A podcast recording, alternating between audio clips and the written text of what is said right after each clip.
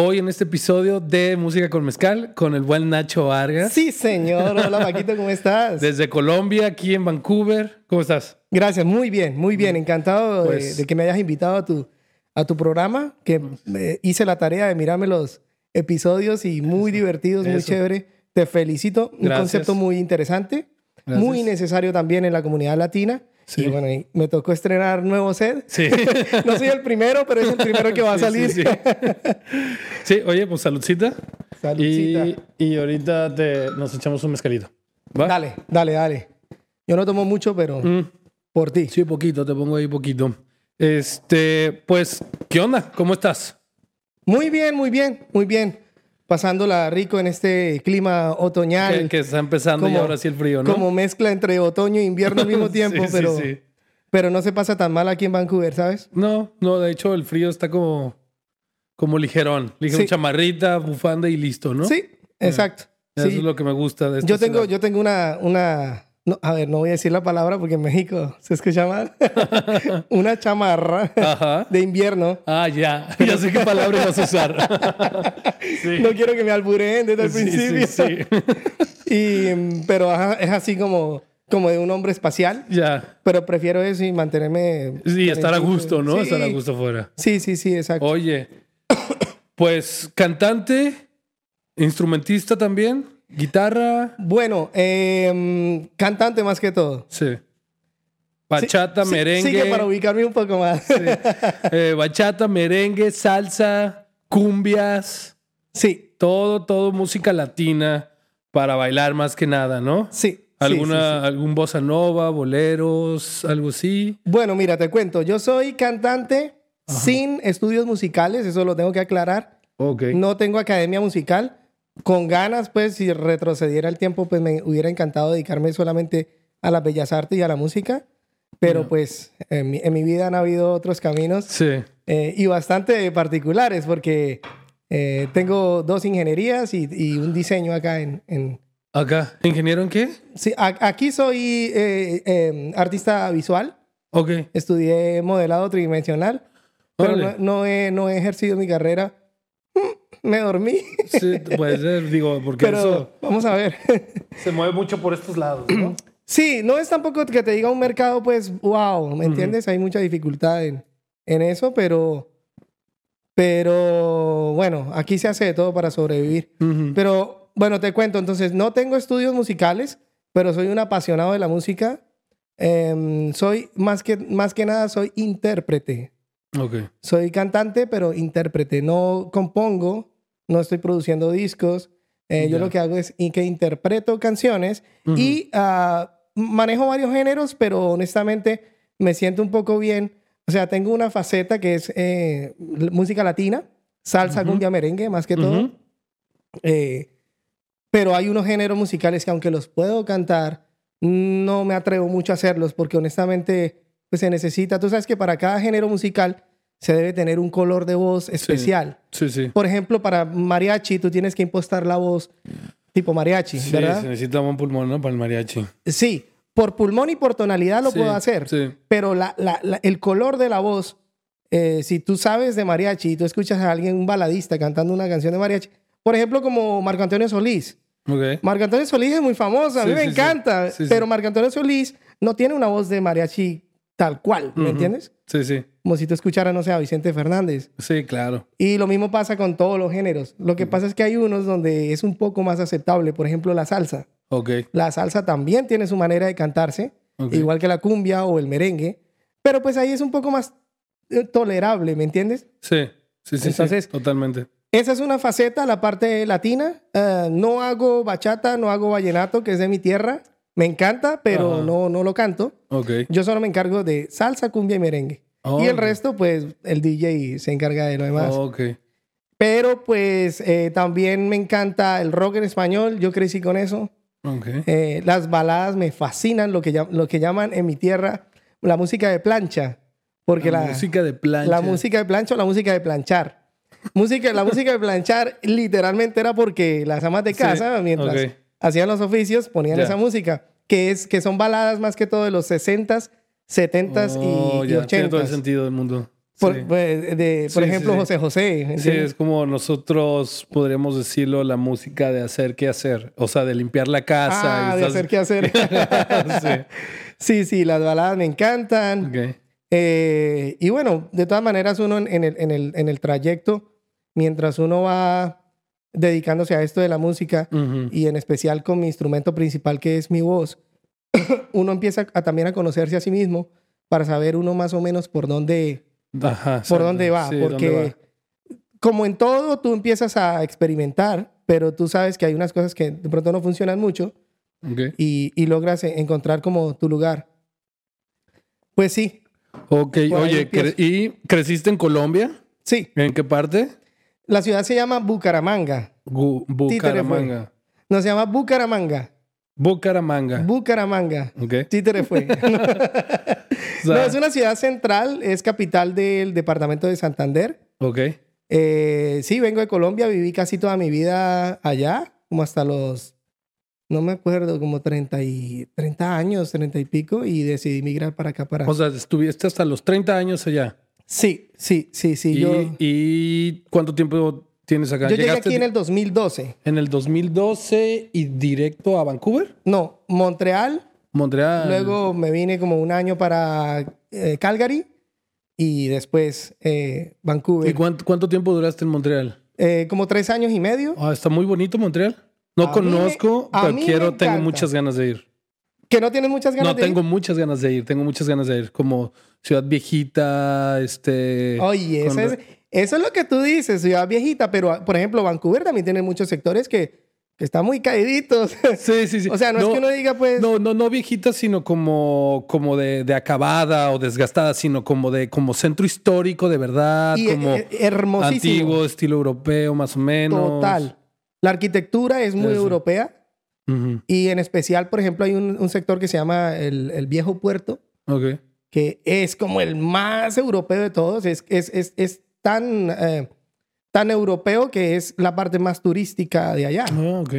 Entonces, pero eh, a mí me encanta. Y usualmente dicen que el primer lugar donde tú llegas a Canadá es el que más te impacta y te deja algo en el, en el corazón y en tu Ajá. mente. Y a mí me gusta mucho. Pues la dificultad de pronto es un poco el... el- más que el frío. Por eso nieve. hablas francés. Por los tres años que estuviste ya. Bueno, más o menos hablo francés. O, quebe, o quebecois. sí, sí, sí, sí. Ya. Algo, algo. Lo que pasa es que el francés, como es más similar al español, entonces es pues Sí, más sí, sí, sencillo sí. hablar. Ujú. Pero si tú escuchas a un quebecois y te habla, es como ruso, o sea, no le entiendes nada. Ya. Es que sí, por, por lo menos el, en, en el francés y el español, la gramática, es, o sea, es lo mismo. Pues se conjuga Sí. estilo. Sí, y la estructura, la estructura, se maneja muy ajá, parecido. Muy parecida. En inglés es totalmente lo contrario. Entonces, Sí. Yo digo que si tú no supieras ninguno de los dos idiomas, eh, o sea, que cero inglés y cero francés, te quedaría más fácil estudiar el francés. Lo que pasa es que nuestra influencia en, en pues, Latinoamérica, Latinoamérica es, es más- inglés. Ajá, sí. Entonces, por eso de cierta manera es, es un poco más fácil. Pero yo, por lo menos, a mí siempre me ha quedado muy difícil los idiomas. Llegué ria, a mí me dicen, ¿usted cuánto lleva? No, como 10 años aquí. Y no habla perfecto. No. ya estoy viejo.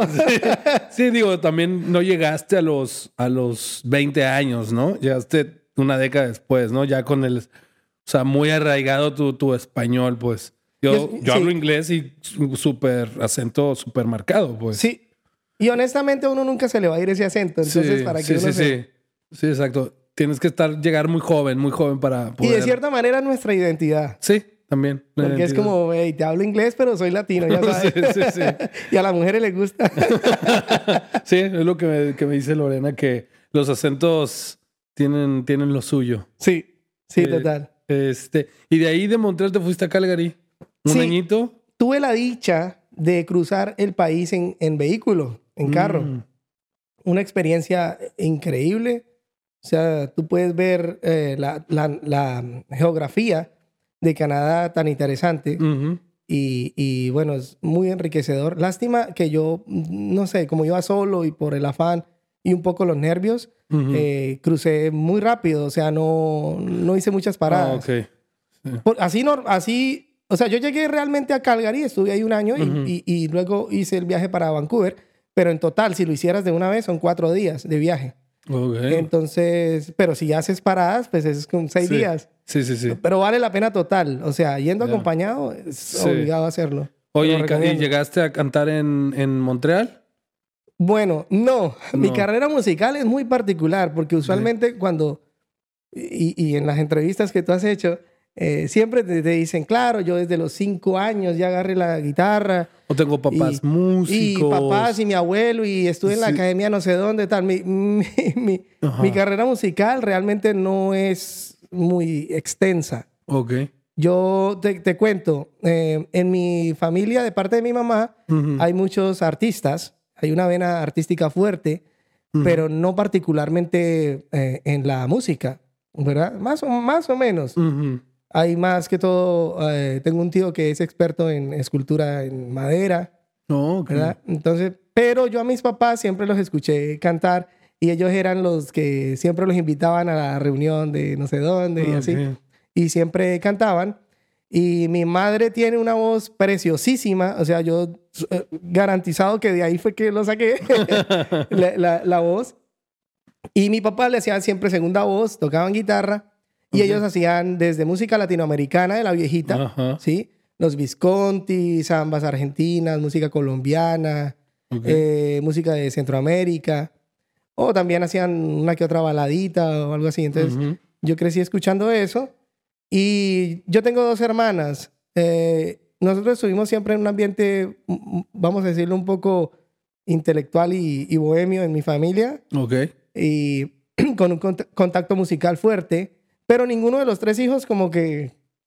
Como que se veía que quería irse por Ajá, ahí que por- estuvo ahí practicando, quiero estudiar música, o sea, como Exacto. clavados mucho en la música. Sí, sino no, ninguno. Estaba alrededor de ustedes, pero no. Sí, no- de hecho, mis mismos papás no son músicos tampoco. Ellos Ajá, son ellos músicos. como de hobby, de tener la guitarra ahí. aprendieron y, y, y afortunadamente mi mamá tiene una voz muy linda y lo hacían bien. Lo tengo Ajá. que reconocer, lo hacían muy Ok, bien. O sea, no ok. porque sean mis papás. Sí. Y entonces, pues nada, pues yo, yo crecí, yo sabía pues que, que- que cuando cantaba más o menos la hacía, ¿verdad? Ujú.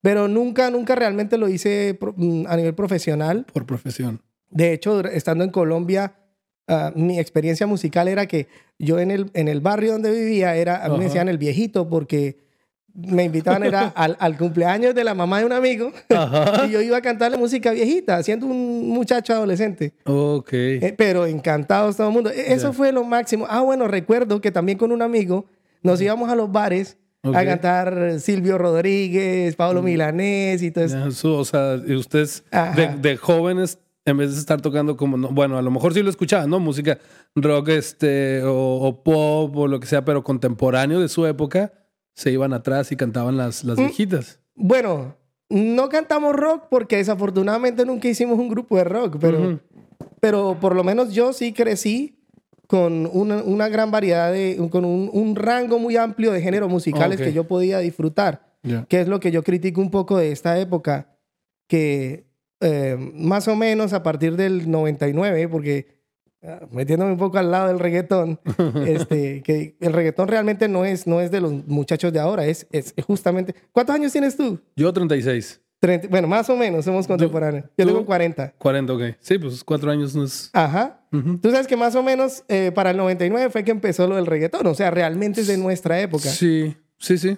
Que lo, lo que me parece un poco eh, mm, negativo de, de- de ese fenómeno es que antiguamente habían también otros, otros géneros que pegaban. Por ejemplo, había el boom del rap, del, sí, sí hubo como del sus... rock, eh, ¿verdad? Pero tú tenías una gama muy amplia para escoger.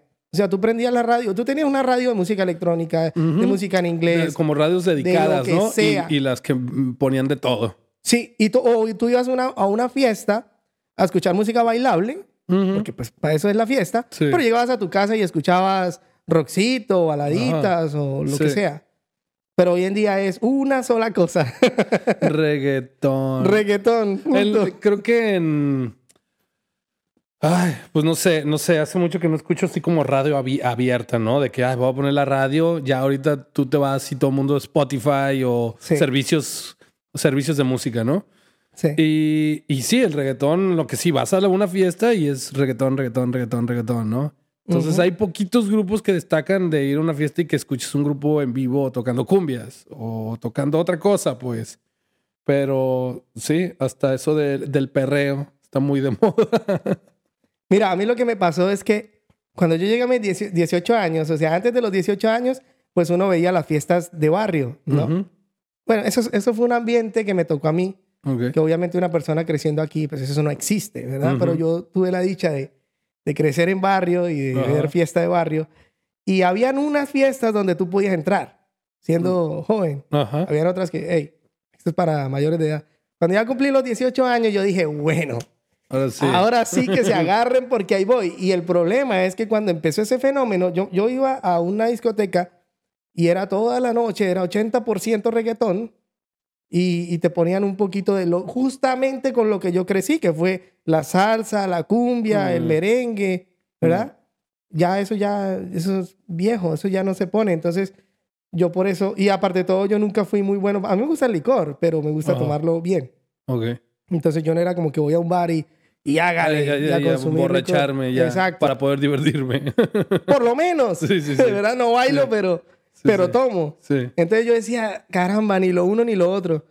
Incluso después de muchos años, cuando yo llegué aquí a Vancouver, eh, yo eh, eh, eh, ya sabía que me iba a encontrar ese fenómeno. Vamos a una fiesta, pero en esa fiesta uno está como que, ay, Dios mío, o sea, ni una cancioncita más o menos de las viejitas o algo como, como diferente, ¿verdad? Sí.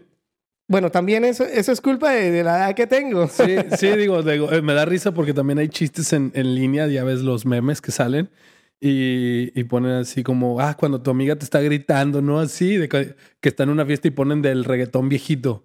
Ajá. Y ya es como el reggaetón viejito y yo pues así como... Caray, ¿entonces Pues es- no sé, me ajá, me imagino el reggaetón viejito y dices, wow, entonces sí, ya estoy grande. Ya estoy grande. sí, sí. Entonces yo un día, eh, lo, que, lo que pasó fue que, mira, en Calgary, yo llegué, yo en Montreal no, no realmente no estaba haciendo nada musical.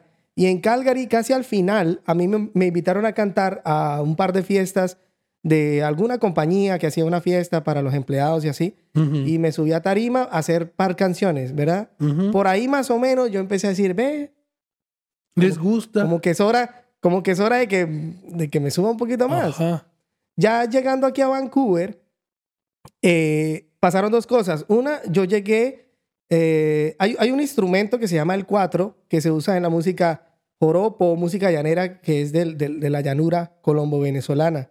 Es como la música country de aquí, pero el Ajá. country de nosotros. Ya, pero ¿y qué, cómo es ese instrumento? Aquí lo tengo, vea. Ok. Ahorita. Sí, Ahorita- sí, sí, ahorita- sí. Muéstralo. Ahorita lo mostramos, vamos a mostrar. ¿Cómo dices que se llama? Se llama cuatro. Cuatro. A ver. Vamos. Es como una guitarrita. Te puedes parar, ¿eh? No importa esto. A ver, no quiero hacer un desastre. Oh, hasta con bande- banderita y todo, ¿eh? Vamos a mostrarlo aquí a la cámara. Acerquemos el micrófono primero. Es entre una Sí. guitarra y un ukulele. Cuatro cuerdas. Cuatro cuerdas, es un poquito más grande que el ukelele. Tiene una afinación parecida, Ok. pero este es el instrumento que bueno, es uno de los instrumentos que se usa en la música eh, colombo-venezolana del llano, que se llama música llanera o joropo. O ¿verdad? moropo. Joropo, sí. Eh, lo, que lo que pasa con esto es porque tú me decías al principio que si yo era instrumentista. Ajá. No lo soy. Yo más o menos me defiendo con la guitarra. Ok. Y este me gustó más, porque cuando era pequeño, la guitarra, bueno, que- tú sabes que la guitarra es grande, un poco difícil. Sí, sí, sí. Sí, obviamente sí toqué guitarra, pero siempre sentí que era muy difícil. Mi papá tenía un instrumento de estos en la casa y yo dije, ve, como un juguetico, Sí. liviano, fácil de agarrar. El diapasón es más, más delgado, entonces Sí. no, no. No es tanto problema llegar a. Tú sabes que ajá. hacer las cejillas Sí, es, es, es molesto. Y empecé. Y empecé con este, este instrumento que está desafinadísimo, pero.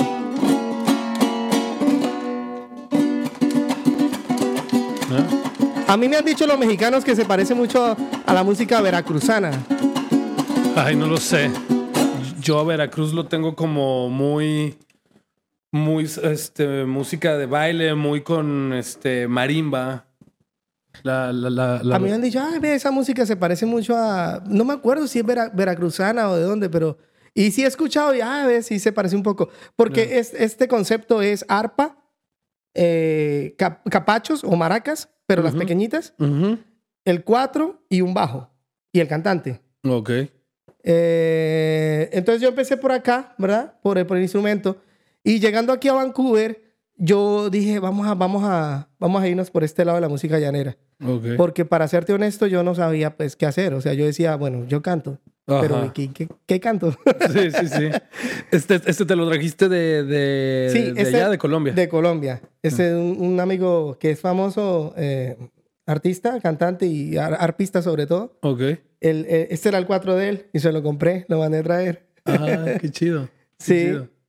Entonces, bueno, aquí, aquí empecé por este lado de la música llanera, pensando que de pronto por ahí, por lo que había ausencia de músicos de música llanera acá, entonces pues de pronto me iba a ir bien, pero el problema es que, bueno, es, es mi opinión. Vancouver es una plaza un poco complicada eh, comparada con otras plazas como Montreal, como Toronto o, o como el mismo Calgary para la música latina. Ya, yo creo que Toronto porque es demasiado, o sea, es una ciudad muy masiva, ¿no? Es masiva. O sea, Sí. eh, Montreal creo que también es más grande que Vancouver. Vancouver Y más es- cultural. Y más cultural, más, más cultural a, a la música y todo eso. Y creo que Vancouver todavía es muy pequeño, ¿no? Es muy nuclear y, y pocos lugares y la comunidad como de músicos está muy aislada entre ellos mismos, pues.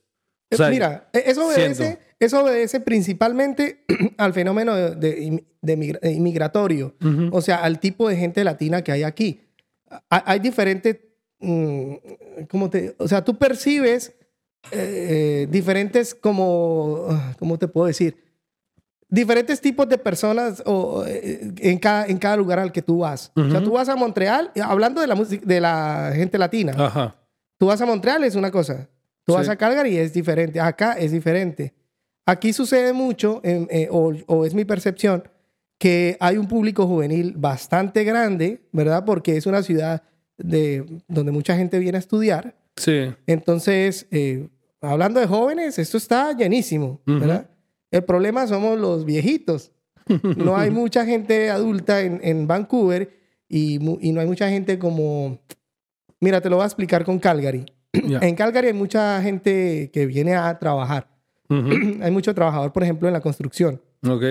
Eh, esa gente tiene platica en el bolsillo porque Ujú. trabaja. Y esa gente que le gusta, le gusta la rumba y le gusta tomar. Ujú. Entonces, es un y, a- y aparte de todo, es un público mayor eh, que, que supera al público juvenil.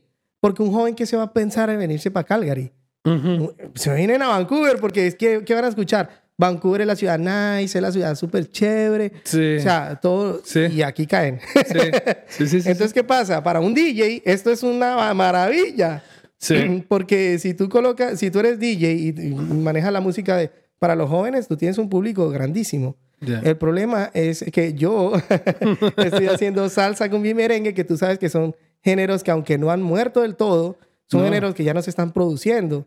Y aparte de todo tienen un alto costo a la hora de ejecutarlos si lo vas a hacer instrumental, porque tú tienes que Pues, tener una orquesta Sí, tienes que tener inmensa. muchos músicos, ¿no? Sí, yo he sido tan tonto como para atreverme a subir 13 músicos en tarima. Escuchaba en una entrevista tuya que decía que, que los de la orquesta Tabasco que estaban todos pegaditos. Estaban todos, sí, apretaditos y todos. Sí, sí. este, tocaron ahí en Guild and Go. Y creo que ellos, y aparte es una, es una, son multiculturales, pues hay canadienses, hay latinos, hay de todos lados, ¿no? Entonces está, Sí. está- se me hace muy padre, pues que, Tiene que, tiene que, porque mira, te explico. que no sean todos latinos tocando salsa, sino que meten otros músicos, invitan otros No, músicos. Eso no es tan, eso no es tan, tan intencional. eso Ah, creo eso que- porque toca. Porque Sí. mira, te explico. Los latinos, todos nacen y quieren tocar percusión. que yo he dicho, parce, pero ¿por qué no se le mide uno que otro que toque una Sí, trompetita? un- sí, ¿Verdad? sí, sí, sí. Y, los, y los canadienses, todos hacen metales. Mm, Entonces, por eso la línea de metales, por lo general, son gringos, ¿verdad? Y, y los, y los percusionistas son latinos.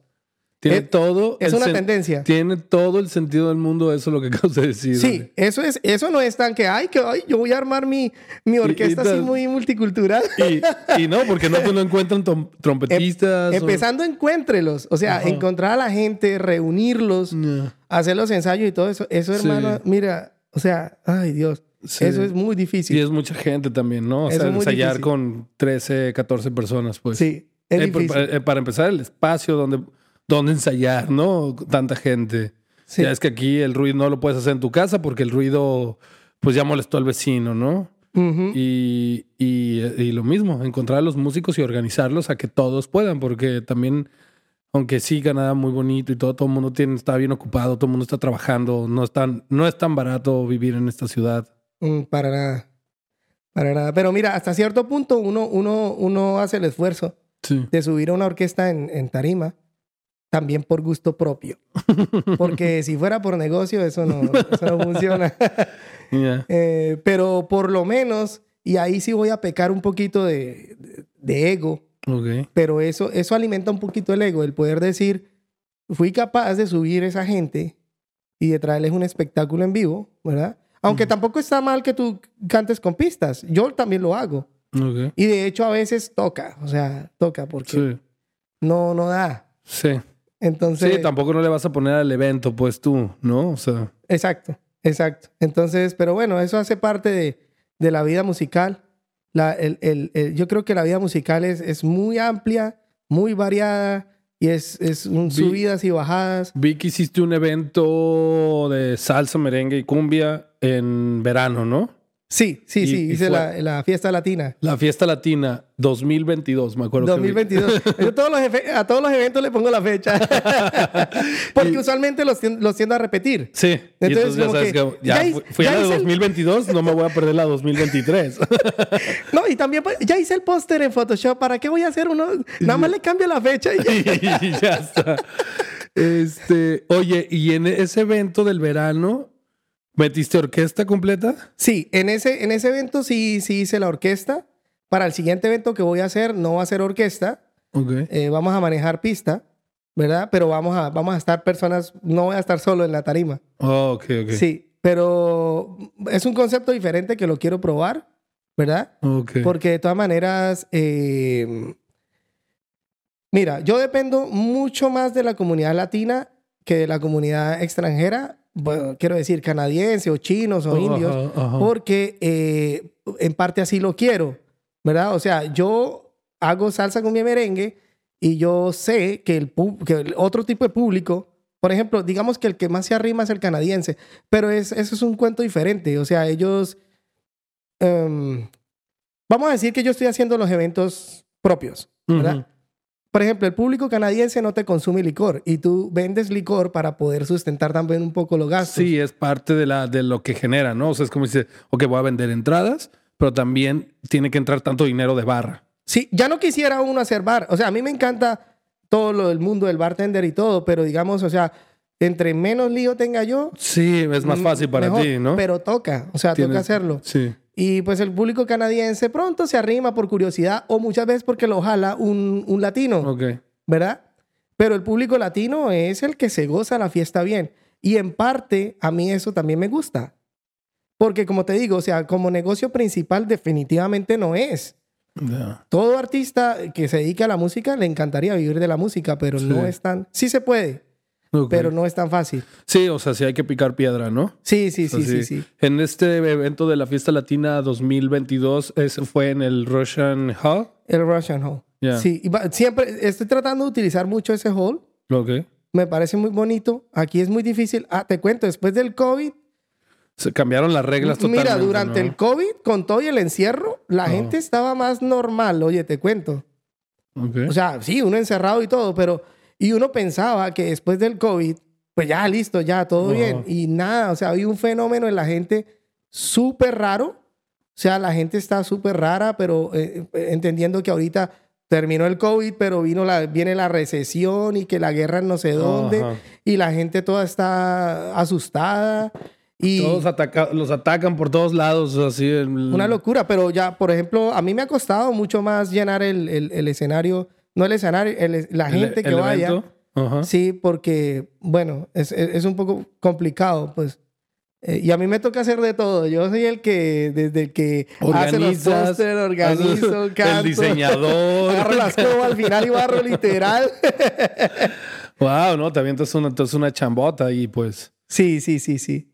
Y ahí Sí, lo estás haciendo, los eventos los haces tú solo, tienes socios. Mm, solito. Solito. Mi, mi imagen en el espejo ese es mi socio.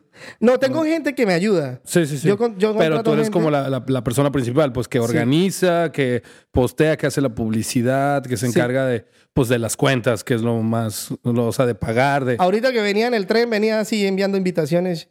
Acompáñame a mi fiesta. Ya. Porque toca, toca hacer eso. Sí, y, todo, todo, y esta absolutamente la de verano, este, subiste orquesta completa Sí. y pues todos esos músicos cuestan, obviamente. Sí. Subir toda esa No te gente quiero al decir escenario. precios porque Cuesta cada músico. para no ponernos a llorar.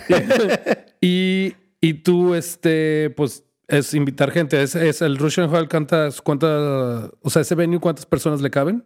200 más o menos 200. le caben al, Ok. al hall. Pero me parece muy bonito. O sea, ah, como te digo, también encontrar hall después de, ¿De del, COVID? de del COVID. Eh, yo me acuerdo que desde, desde febrero empezamos y conseguimos hasta septiembre. Porque pues todos los matrimonios y fiestas y cosas acumuladas. Todos se los, se, se- se los nomás les como les habían movido las fechas por lo del COVID Total. y muchas cosas ya estaban pagadas. Es como, no, pues cuando tenga chance, cuando tenga chance y ya Sí. ahí nomás los van agendando, ¿no? En cola. No, y nosotros de milagro, o sea, honestamente le caímos bien a la persona que, que administra ahí el hall y nos dieron un chance de dos fechas. Ok. Pero también lo otro es que, por ejemplo, va uno a un hall y, ah, ¿cuánto vale? Yo me acuerdo que fuimos a... Nos pasó algo muy particular. Eh, justo cuando empezó la guerra de, de Rusia contra Ujú. Ucrania, pues nosotros donde estamos haciendo la fiesta. Sí. Entonces dijimos, ay, Sí. Dios mío. A ver si aquí la gente... Ahora, ahora se nos puso difícil. Entonces nos dio por ir al de Ucrania. Ajá. Vamos al de Ucrania y apoyemos la causa. Y fuimos al de Ucrania. Ay, hermano, la señora nos dice desde el principio, 250 la hora. ¿Cómo? Ajá. 250 la hora. Del, del venue. Ajá. Y tú sabes que tú tienes que llegar temprano para listar mesas, todo. Sí, sí, sí. pues, O sea, o sea, tú- por lo menos seis horas antes, ¿no? Mucho más de ocho horas. Sí. Entonces, ¿cuánto vale eso? Sí. o llegas a un hall que es bonito. Hay uno en, en Burnaby que es muy bonito, Ajá. pero vale como cuatro mil y punta. Eso de entrada tú ya sabes que no puedes.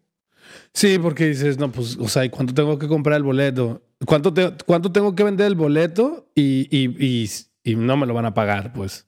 Ya pasé por ahí. Sí. Desafortunadamente, desafortunadamente no se puede cobrar mucho.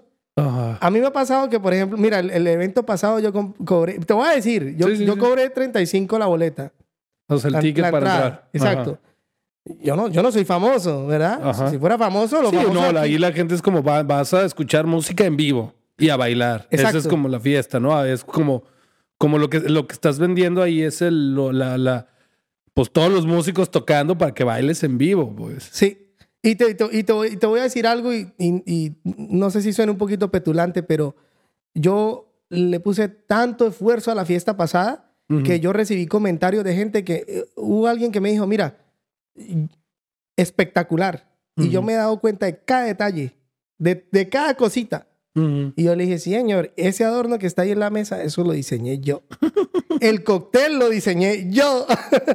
Mm. le puse tanto esfuerzo y a la final la- a la gente le gustó. Pero créeme que hay mucha gente que 35 la entrada, por Dios, carísimo. Y uno, entonces no les puedo hacer una fiesta así. Porque sí, porque entonces porque pues ese adorno cuesta. O, o tener una barra con dos bartenders y hacer cócteles para esta noche especialmente cuesta. Este, la cristalería cuesta, los músicos cuestan, Todo las cuesta, luces claro. cuestan. Y es un tipo de fiesta diferente. O sea, no, no se puede comparar como, ah, sí, pero es que yo voy al bar no sé qué. Eso es diferente. Eso Sí, es un bar. sí, eso ya- Ellos pagan su arriendo, ellos tienen su Sí. negocio. Esto es una cosa. es, un evento, de un momento de un momento, particular. y está bien. Yo no seré la persona más famosa, pero yo Sí. ah, trato de Fíjate hacer un que buen hablaba con, con un chavo que, este, el guita- segunda guitarra y voz, o primera guitarra y voz, este, de un grupo que se llama de las, em- las empanadas ilegales, ¿no? Ajá. Eh, él me decía, oye, yo quiero organizar también ya eventos y quiero organizar conciertos porque a veces no se le paga bien a los músicos cuando pues el evento está vendiendo mucho y, más que nada festivales. Y otra me decía, pero a la vez les quieres cobrar a la gente 25 dólares y se, les hace caro, pues. Y está diciendo, no hay esa cultura de que la gente quiera pagar por una entrada a un evento de música en vivo. Y lo platicamos aquí en el podcast, el capítulo va a salir en, unas, en un par de semanas. Este, y yo no, yo no estaba consciente de eso, que a la gente no pagaba por, o sea, o se le hacía muy caro pagar 30 dólares, ¿no? Por un evento y dices, o sea, es una hora de tu trabajo, ¿no? Sí. O sea, no está caro. A mí no se me hace caro. De todas maneras, seguimos en la lucha. Ajá. Sí. Yo sigo en la lucha, yo sigo tratando de recuperar a mi gente. Yo lo, yo, mi arma principal y eso también puede que suene mal, pero mi arma principal es la calidad. Yo, yo, me entreno, a pesar de que yo no soy músico de academia, yo me entreno muy seguido vocalmente hablando. Y sé que he logrado procesos muy buenos con mi voz, lo que me permite cantar bien, caramba. O sea, mira, te, te, digo una cosa, un, un, un, un, piropo muy, muy bonito que me ha pasado a mí cantando. Es cuando hay gente que, que se asoma y se queda escuchándome así como con cuidado. Y después me dice, es que yo pensé que usted estaba doblando. Yo pensé que era una pista y usted está cantando encima de la pista. Es, pues, espectacular. porque uno dice, caray. Sí, sí, sí, porque ya, ya, o sea, más bien ya le entró la curiosidad y ya se te quedan viendo como poniéndote atención y, ah, cabrón, si está cantando. sí, sí, sí, Es que mira, si tú vas a un, a un concierto mío, eh, la razón es porque es que me gusta como canta Nacho. Tal vez también porque eh, quiero bailar y él va a hacer salsa cumbia merengue. Y es, me gusta pero de paso, pero de paso el, pelado lo hace bien. Ya. Entonces, eso, eso, realmente es mi arma principal, la calidad. Y yo quiero ganarme un público, eh, mis fans, porque sé que ellos siempre están ahí porque me aprecian. Aprecian tal vez la manera como los trato, la, como les hago el espectáculo, ¿verdad? Entonces, estoy tratando de como de conservar ese círculo pequeñito que a veces se me hace muy pequeñito porque... Es que también, o sea, es una ciudad pequeña. Este, también, pues tú estás atacando un mercado de solo los latinos. Sí. Solo los latinos. Entonces todavía es como más pequeño. Sí. Y de los latinos, no a todos nos encanta la salsa, la cumbia y el merengue, ¿no? Entonces, si ya son de 10 personas, ponle que, pues, latinos somos minoría, somos cuatro. Y de esos cuatro, este, a dos les gusta nomás la salsa del merengue o les gusta ir a bailar, ¿no? Sí. Y, ya, pues de esos cuatro latinos que pudiste haber invitado, pues ya nomás van dos, ¿no? Entonces, sí estás como, tienes un, un target, pues, a un público muy, muy específico, ¿no? Lo definiste, pero perfecto, mi querido Paquito. Sí. Mira, yo digo esto, yo creo que voy a durar más tiempo en esta ciudad. Sí. ¿Verdad? yo no voy a proyectarme como que, ay, que bueno, entonces yo voy a ganar menos un Grammy el próximo año y que voy a sacar mi disco acá. Yo voy a estar aquí y aquí mi voz va a estar ah, disponible para cantarle a la gente mientras también se pueda. Yo lo que sí descubrí, y, y, no, y no suena excusa cuando te decía que tenía una profesión acá, era que yo, me encontraba un poco difícil pensando que si yo entraba a una oficina, a trabajar, eh, hay muchas posibilidades de que yo trabaje incluso los sábados, ¿verdad? Y, y ah, te, cuento algo para, para enganchar. Sí, sí, sí. Eh, cuando yo estaba estudiando animación, modelado, en el, yo me cambié a efectos especiales en el segundo semestre. Y en efectos especiales hubo una, una materia de producción de video. Okay. Entonces, ahí teníamos que hacer un video. Y no sé por qué, a mí me tocó con una mexicana y otra muchacha, no me acuerdo de dónde. Y me dio por decirles, haz un video musical, yo les canto. me dijeron, bueno. Y terminamos haciendo una canción de Chino y Nacho que es moderna. Ok.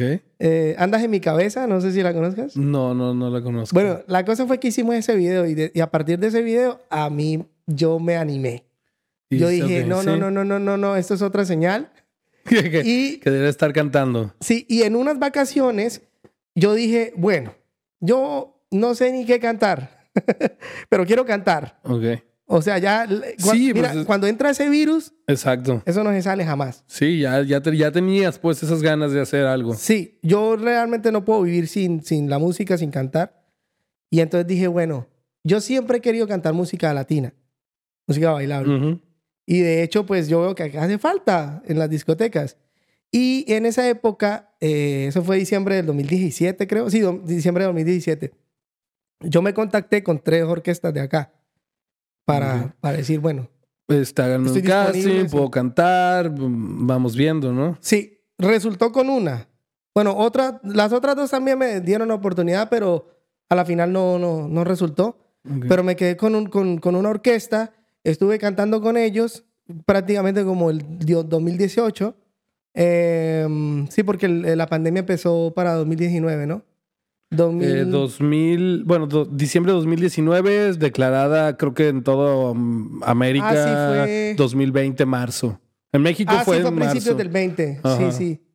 Bueno, yo estuve más o menos un año con esta orquesta latina y súper chévere la experiencia, pero pues bueno, al final pues no se dieron las cosas y, Mm, ya. y me salí. Pero yo dije, bueno, yo sin esto no puedo vivir. Lo Pero que- ya fue el primer como cáliz de decir, ok, si puedo cantar y si puedo estar ahí en- arriba de un escenario, ahora puedo yo seguir mi camino solo, ¿no? Sí, sí, sí. Y yo vi que se me daba. O sea, yo Ajá. me sentía súper cómodo y a la gente le gustaba lo que hacía. Empecé también a ganar muchos seguidores y yo no quería salirme realmente. Yo estaba súper cómodo, pero pues la situación se, se dio así y bueno, después dije, bueno, tengo dos caminos porque tú, tú puedes trabajar de dos maneras. O te contratan o te autocontratas. No hay más. ok. Incluso si tú vas a un festival, eso es un contrato, ¿no? sí, sí, tú si, vas tú, a vas- un- si tú vas a cantar a Guild Co., eso es un contrato. Ok. Pero si tú haces un evento, tú te estás autocontratando, ¿verdad? Sí, sí, ya. ya, ya, Hasta ya. cierto punto, eh, eh, eso te da libertad de, de, de, de hacer- de construir la fiesta como tú quieras. Pero Ajá. pues tiene sus contras también, ¿no? Pues porque pues también estás tú arriesgando tu capital, ¿no? Sí, sí, sí, sí. Y, y cuando has hecho tus eventos, has eh, invitado más músicos, o sea, como tú cantas un set, luego llega otro músico, canta otro set, y luego vuelves tú, o, o siempre es como usted, o sea, los músicos que contratas y tú, y siempre están cantando ustedes durante. Una sola vez lo hice. Una sola vez. Un grupo vallenato. Ok. Y nos abrieron el show y después seguimos nosotros. Oh, Pero ok. pues era otra cosa que se sumaba al presupuesto, ¿verdad? Y lo estuvimos Sí. analizando y yo a mí me encantaría poder hacerlo, o sea, yo sería feliz Ujú. de que mis shows tuvieran hasta tres grupos, ¿verdad? Ok. Porque a la final pues el que más se va a divertir es el cliente, que es la Ujú. gente. Ujú. Pero pues siempre siempre es un números. balanceo entre el dinero y el gusto, ¿verdad? Lo que se puede hacer. Pero sí, usualmente ya incluso la gente me ha dicho, no, mira, pues hazlo tú solo, o sea, yo quiero el evento es de Nacho, yo vengo a ver a Nacho. Ah. Me acuerdo que ahora estuve explicando mucho a la gente que va, le estuve explicando, mira, no, no vamos a tener orquesta, no va a ser música en vivo, ¿verdad? En esta que tienes en diciembre, porque En tienes, diciembre. tienes un evento en diciembre otra vez, que ahora es fiesta navideña. Exactamente, fiesta navideña. Pero bueno, un- el plus que se agrega ahora es que vamos a tener más música. Usualmente hacíamos dos sets, ahora vamos a tener tres sets y vamos a tener prácticamente 36 canciones en toda la noche. 36 canciones, estamos hablando de alrededor de dos horas, Do- do- de más de tres horas. tres horas, más tres de tres horas. horas. Ok. Cada set es una hora. Ok. Entonces, pues el que llegó tarde igual va a disfrutar de dos sets si Ok. llegaste ya para el segundo. Ok. Y eso es lo que quiere la gente. La gente quiere es música. Sí, sí, sí. Tuve un comentario la última vez que, ay, pero Nacho, pero no cantaste mucho, se hizo cortico. Yo, pero canté lo de siempre, dos sets, 12 Ajá, canciones. ajá. De hecho, de hecho, Se usualmente... les pasó más rápido. Sí. La gente usualmente, los grupos hacen siete, ocho canciones. Yo hago más. Porque, pues, pues a mí me gusta. Sí, sí, sí. y siento que mi voz O sea, es, tu fiesta y la estás disfrutando, ¿no? Sí, sí. Y, y, pues también hasta donde me aguanta la voz. Ahorita, bueno, esto va a salir eh.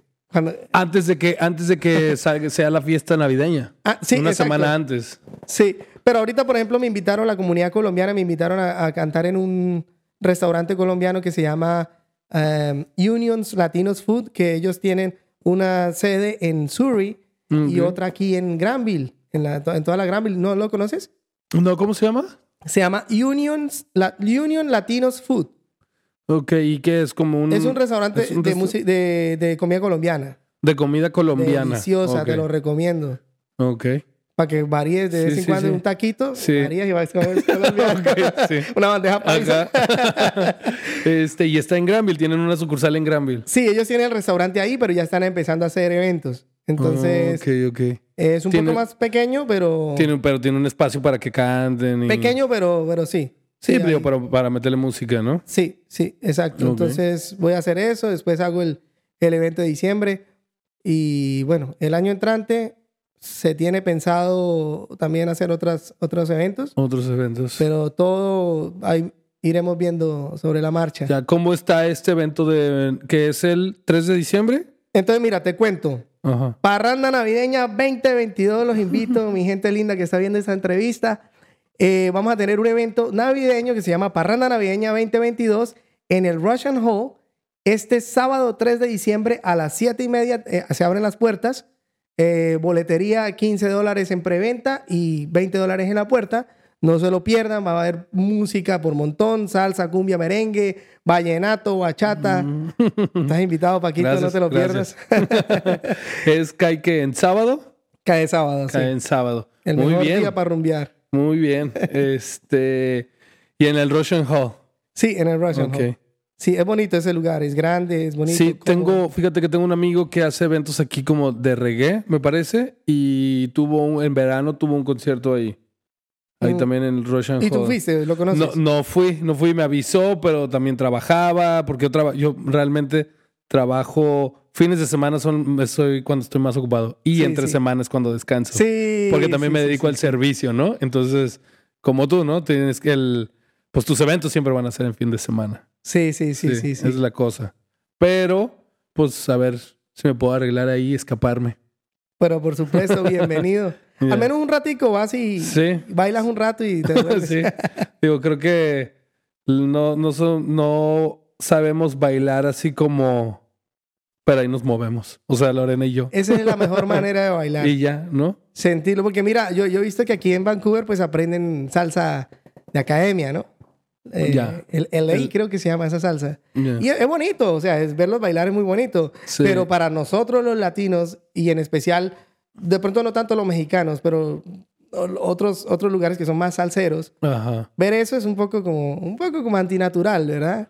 Ya. Y a Porque veces está el- como muy estudiado, ¿no? Exacto, o sea, muy coreo- coreografiado. Eso, eso. Y a, veces, y a veces también en un baile se necesita como lo natural. Mira, yo he bailado con gente que no sabe bailar mucho. Yo tampoco soy un buen bailarín, Ok. pero algo le hago. Sí. Y, y de pronto he bailado con una chica que no baila muy bien, pero le he pasado tan bien bailando que no Ajá, importa. Ajá, ajá, ya es nomás, lo estás disfrutando, pues. Estás Exacto. disfrutando el momento. Termina uno con un dolor de brazo, pero.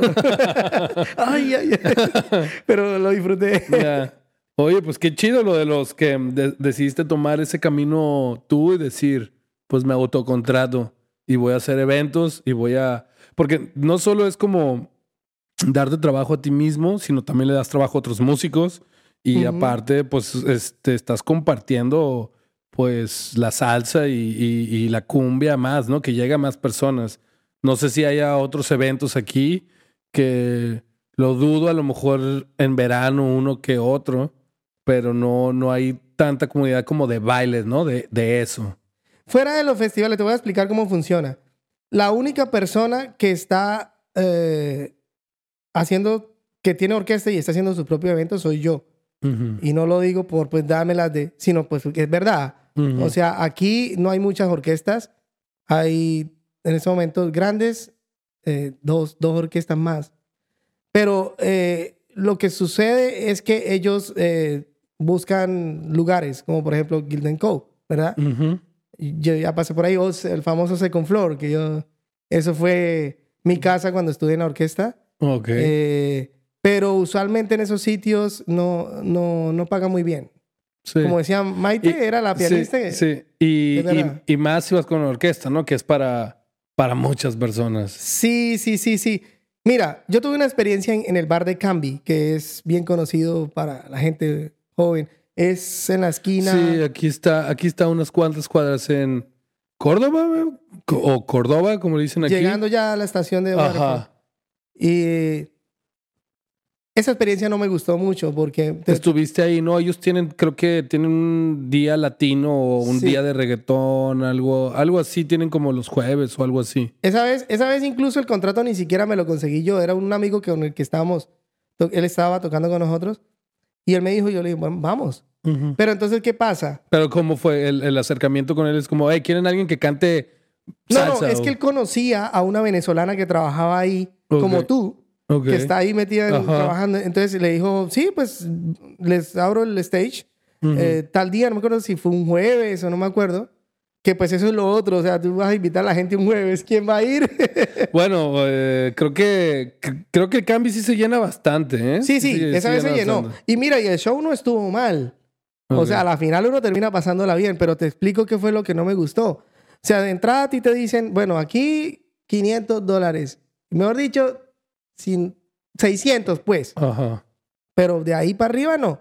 Y, y en la tarima, lo que nosotros estamos esperando son cinco o seis músicos.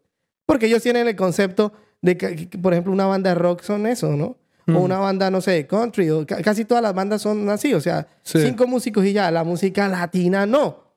Entonces, ¿qué pasa? Hay una base, hay una base que, tú, que es in- inamovible, que es piano, timbal, bajo, conga y... A ver, a ver si me está pasando. Eh, tim- timbal, timbal y conga, eh, el piano y el bajo. Bueno, ahí va. La percusión, Ujú. ¿verdad? Con el piano. eh, y, y el cantante. Y eso, y eso uno. ¿Y quién Mm. hace los coros? ¿Verdad? Ya. Pero nada más, nada más pongamos una sola voz, son cinco. Sí. Y, y, y lo que nosotros hacemos es salsa, cumbia y merengue. El instrumento más sonado en la cumbia es la trompeta. El instrumento más que suena más en la salsa es el trombón. Y el que suena más en el merengue es el saxofón. El trombón es el de así, ¿no? Ajá. Y la trompeta. Sí, Claro. tú- tú- o sea, tú, tú puedes combinar. Y en el, y en el merengue el saxofón. Y en el merengue el Entonces, sax. si quieres tocar las tres, tienes que tener también Un- esos mínimo tres. uno de cada uno. ajá. Entonces ya son ocho. y ocho no te los van a pagar. Aparte de todo, tú le dices a los músicos, supongamos, eh, no, mira, mm, tenemos este toque, pero no sé, 70, 80 dólares, porque si dividimos, Sí. nos toca tanto a- Como de a 70 Ajá. toda, cada uno. O sea, te, te- te- te- te van a cachetear si les dices eso.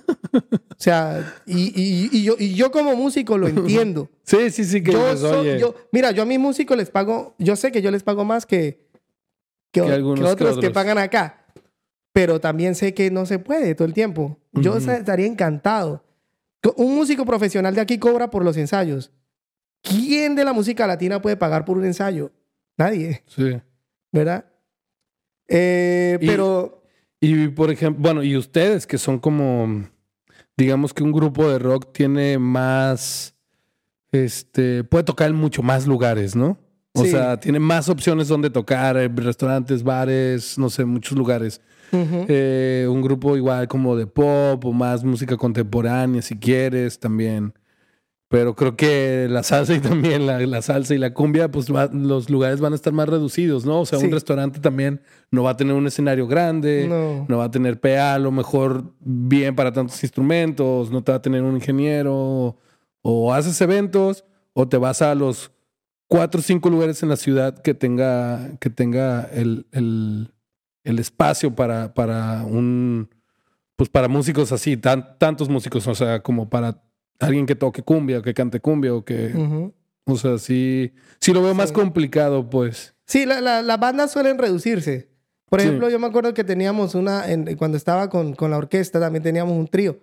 Y lo resolvíamos con eh, piano, eh, una conga y el cantante. Y con eso hacíamos salsa, lo que venga. Pero entonces yo era... tu, tu, tu, tu, tu, tu, tu, tu, tu, tu, tu, Yo hacía los vientos con la voz. Y Mm, honestamente te digo pues que eso me parece muy triste. ya. Eso no debería ser así. Uno, Sí, sí, sí. uno saca la fiesta y uno hace el ambiente, pero no. No. Sí, sí, sí, o sea, no, no es lo que, lo que debería de ser. pues. No. O por ejemplo, tú ves una, una, una- un grupo que tiene un solo viento. Un- que a ve- como, el, como el, el- el- la trompeta es más eh, melódica, Ujú, eh, o sea, ma- es como, como una voz. ujú. Entonces, pues contratan un trompetista. Pero tú ves al pobre trompetista sufriendo, porque tocar ese, ese instrumento no es fácil. Ujú. Eso es sopli, sopli, sopli. Y ahí, y una sola trompeta sin armonías. Mira, el resultado no va a ser de calidad. Ya. La gente puede decir, listo, lo sacó chévere y sí, la pasé bien. Pero no va a ser un resultado de calidad. Y también toda la, la chinga que le estás poniendo a ese músico, pues. Por eso, de cierta manera, te digo que yo me estoy dando un gusto. Porque subir, subir esos 13 músicos en tarima eh, también es un poco por mí. O sea, por ver la orquesta sonando bien. Ya. Aunque te hago un paréntesis. Hay orquestas que tienen hasta más músicos, pero no están bien configuradas. Yo me acuerdo que en una orquesta yo les hice esa aclaración. Eh, tal vez por llenar el espacio o para que se vea bien. Yo he visto hasta cinco vocales enfrente. Ujú. Caray, pero ¿cómo así? Es que este canta cumbia, este canta salsa, este... Eso no, un cantante tiene que cantar todo. Y Ok. ninguno hace armonías. Entonces, ¿para qué tienen cinco? Ok, ok. Entonces, yo no me atrevería a subir 15 músicos y si lo hago, tengo que saber que tengo primero un espacio agradable, Ajá. no solo para moverse, sino para que la gente no nos vea así, Ujú. sino que también si hay cinco enfrente, yo los pongo a, tra- a trabajar a todos bien. O sea, si, si Mm. hay cinco voces, tenemos que sonar increíble. Ujú. Imagínate cuánto no se Sí. puede combinar ahí. Ya. Pero Ok. tampoco es como subir por subir, gente. Ok. Yo no sé cómo hacen, yo no sé cómo hacen, honestamente. Y, y no sé si también si lo- lo- los ensayen juntos, ¿no? También. Porque con el tiempo, el, el- pues con el tiempo de todos, pues a ver si tienen ensayos juntos, no sé. Y algo, Todo un, todo un tema delicado, ¿no? Y De- algo particular te cuento. Hay músicos que tocan de oído y hay músicos que tocan leyendo. ¿verdad? Ambas me parecen valiosísimas, Sí. pero el que lee por lo general está así. O sea, mis, mis, mis, mis vientos, mis, mis trompetistas, perdón, mis, mis, todo- todos mis metales, por lo general dependen de la partitura. Y entonces ese es otro gasto más. Y eso es una pesadilla, mi hermano, porque tú les haces una partitura, por ejemplo, no sé, ¿cómo te voy a olvidar de Los Ángeles Azules? Y le pasa la partitura y no, que esto está mal, que aquí, que esto no suena bien, y, y tú corriges y corriges y corriges, nunca va a estar bien. Y a la final eso es un montón de errores. Y está el músico de oído, que eh, a, mí, yo, a mí, yo aprecio mucho a la gente que toca de oído. Porque Mm. también, por ejemplo, en una canción, si estamos haciendo una canción y yo hay un momento en que quiero parar para hacer una, algo con la gente, bueno, es un- Sí. da- deme un chance aquí que voy a hablar con la gente y no sé qué. Tú le haces eso a un, a un vientista que está pegado a una partitura y, y la cabeza se le pone así. pi, Porque dice, oh Porque my ahora- God, ahora que sí, ¿o ¿ahora dónde me pego? ¿Ahora dónde voy o qué? Y peor uno, porque uno dice, ahora este man, quién sabe dónde se va a meter y, y eso va a Ah. sonar horrible. Me ha pasado. Eh, el, el- el- el- que toca oído, porque pasa mucho que mira, o sea, Yo lo más lo que entiendo es que los de oído pueden, tienen más juego a la improvisación. sí, sí, por ejemplo, mira, yo, yo, yo, yo estoy tocando con un pianista buenísimo Ujú. y él incluso hay, hay armonías o hay ciertas partes de la canción que no las hace como la original, pero, pero los hace sonar ese piano muy bien. Ok. Entonces, es- eso, es, eso es válido, eso es muy válido, ¿verdad? Ujú. Eh, si él tuviera la partitura, probablemente lo haría exacto como en la canción. Pero Mm. mientras tú saques bien, la- pero si, si tú entras en el momento que no es, eso se va a escuchar un desastre. Ok. Sí. Tendría que, no sé, escuchar unos ejemplos porque, pues sí he visto las dos, este, las dos, y he platicado con gente de las dos va- variantes, ¿no? Ahí te he estado platicando aquí con músicos que dicen, a mí me pones la partitura y es como el código de la Matrix, no sé qué dice ahí, ¿no? Ajá. Y, y, y él es puro oído, ¿no? Y te saca la canción de puro oído con la batería o con la guitarra. Pero hay otras personas que sí necesitan leerla y, y- y como si nada, ¿no? Pero a la hora de improvisar, este, como que les tiembla ahí la mano, ¿no? Como ya no sé a dónde irme. Sí. No, otra cosa que pasa, y a ver, ojalá no se escuche feo lo que voy a decir, pero eh, tú, tú estás organizando un proyecto, por ejemplo, una banda de, de jazz. Ujú. La persona realmente más motivada y más juiciosa eres tú, que eres el de la idea. Ujú. De ti para allá es una suerte encontrarte con alguien que, que le meta buena energía, buenas ideas Ujú. y que incluso que repase. Porque, por ejemplo, vamos a decir, la línea de vientos, que yo los quiero mucho, yo no estoy hablando mal de mis vientistas, yo los adoro y son, pero talentosísimos. Ajá. Eh, eh, la, la dificultad de pronto es que a veces ellos de pronto no... Bueno, tal vez algunos porque tocan con otras orquestas y están constantemente tocando las mismas canciones, pero si es alguien medio nuevo, no, te, no, no, no sabe qué le estás diciendo, de Cali Pachanguero, que llorarás, que... Y te la habrán escuchado dos o tres veces antes del toque. Mm. Entonces eso es una dificultad porque... Ujú. En cambio, uno de latino, tú le preguntas, no sé, a un salvadoreño, que si ha escuchado, no sé, canciones de Pastor López o algo así. Ajá. Pero claro. Sí, sí, sí. O, o así se la tararea. Pero claro, eso yo lo he Sí, sí, escuchado sí. toda la vida. Sí, sí. Entonces, tun, tun, tun, si toca el piano, ya la saca. Ya, ya. Ok. Sí. Ok, sí. También sí. Si tus, como lo que dices, los que tocan metales no son latinos y que la mayoría no lo son latinos, entonces pues no traen como esos ritmos latinos pues en la mente. Sí, y les cuesta sí, sí, más sí. trabajo desde improvisar hasta... Pero para nosotros es un, una, una suerte muy grande contar con ellos, porque si no existieran, entonces no lo podríamos hacer. Por lo menos música en vivo, no. Ya, y qué chistoso, Gracias- y qué gracias chistoso que dices que, que es, o sea, que, o sea, latinos siempre van a escoger percusiones. Sí, sí. Y, y- y si son canadienses o gringos o de otros lados, digamos, eh, pues, saben, hay más de metales, pues. Sí, porque es que la, la, la, la, la- la influencia del canadiense no es muy, muy percusiones. Sí. La percusión es muy de música latina. Sí. El, el canadiense está en contacto con el jazz, con el blues, ¿verdad? Sí. Y eso es metal, metal puro. Sí. Jazz, blues, todo eso es... Su esencia es, es los metales. Sí, sí, totalmente. En cambio, la música, el latino está con los cueros, tiqui, tiqui, Sí. tiqui, todo el. Sí, con todas las, este, ¿cómo, cómo le llaman? Las, ay, se me fue el nombre. Tiene un nombre bien curioso, pero el chiqui, chiqui, chiqui, chiqui, y, y tienen diferentes tipos, ¿no? Y hay diferentes tipos, o está el cajón y, y, y los ves también con las congas y con todo, pues, Sí, con todo. sí, sí, sí, sí. Son otro o sea, me hizo un chingo de sentido cuando dijiste eso, que fue como, wow, sí, A mí me ha pasado en dos ocasiones que, por ejemplo, dicen, ay, eh, mi hija, de un latino, ¿no? Ajá, Mira, mi hija eh, le gusta eh, los metales. ajá, Y yo digo, uy, Dios mío, cultívele eso. Porque Porque vendría hay. siendo un latino tocando metales Sí. y, y lo- y los guío, ¿no? Porque, porque también pasa otro fenómeno. ¿Cuál es el metal que todo el mundo escoge de primero? A ver, ¿Cuál, cuál crees tú? el sax. Correcto. Todo el mundo se quiere, quiere tocar saxofón. Entonces hay saxofonistas hasta para tirar para el techo. ¿Quién se le va a medir a todo? es que yo- Tengo- yo, me imagino... Tengo una amiga, una amiga mexicana arquitecta y le, eh, le encanta el sax. Tiene su sax, toca el sax y le fascina el sax, ¿no? A mí me Y- encanta el Sí, saxofón. y, y creo que este, a todo mundo, sí, de latinos que dice sí, por eso te dije de sax. Claro, claro, Sí. claro, claro. Pero es que yo, yo, yo me No imagino... hay un- trompetistas, no hay un trombón. latino, no- un latino como imaginándose tocando una trompeta. y- Sí. Era en la banda de la escuela, pero... Sí. Entonces sí. tal vez no le lo ven como, uy, no, yo prefiero un bajo Sí. o un sax. Entonces se hace más difícil encontrar gente latina.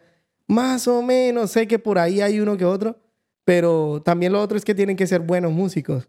Por, Ya. por, por lo menos mi- mis, mis metales que son de acá, Ujú. eh, no tocarán de oído, no sabrán mu- mucho de música latina, pero son, uf, tienen academia, tienen talento, Ya. o sea, son muy buenos. Entonces Ok. tampoco yo puedo llegar y llamar a alguien que me dio medio, agarró una vez el trombón y dijo, ay, yo le hago a esto. No se puede. Si ellos se equivocan, ¿cómo se equivocará uno que medio está ahí Sí, empezando? sí, sí, sí. Y cuando es música en vivo, uno, por respeto a la gente, tiene que tratar de hacerlo bien.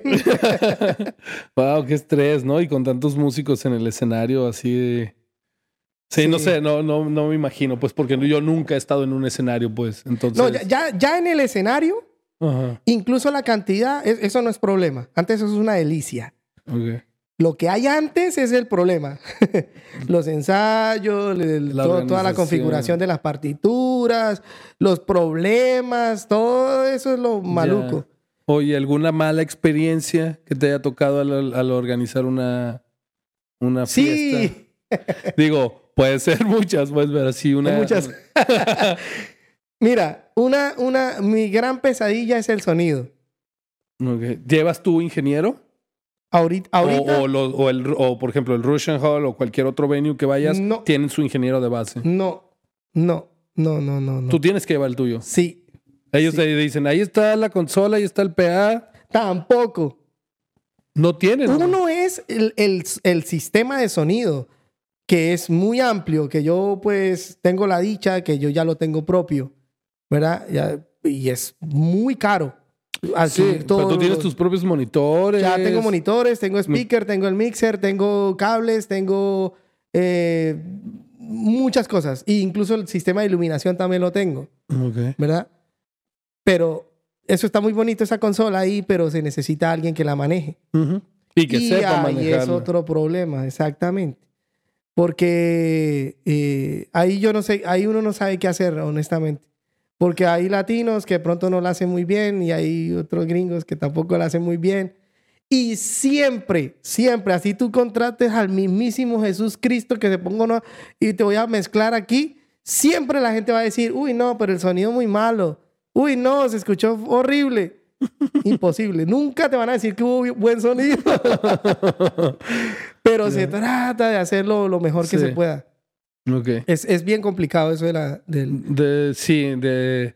Y pues eh, cada lugar que te presentes está- tiene diferente sonido, pues. Sí. Uy, no, hermano. Y también, por ejemplo, a veces me ha pasado que, que a última hora que falta algo o que no suena. Yo me acuerdo que una vez un sonidista me dice, ya encima del evento, me dice, Nacho, eh, estoy que entro en un estado de pánico, no me acuerdo.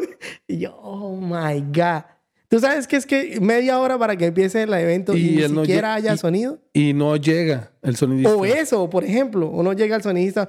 Siempre, siempre eso va a pasar, siempre.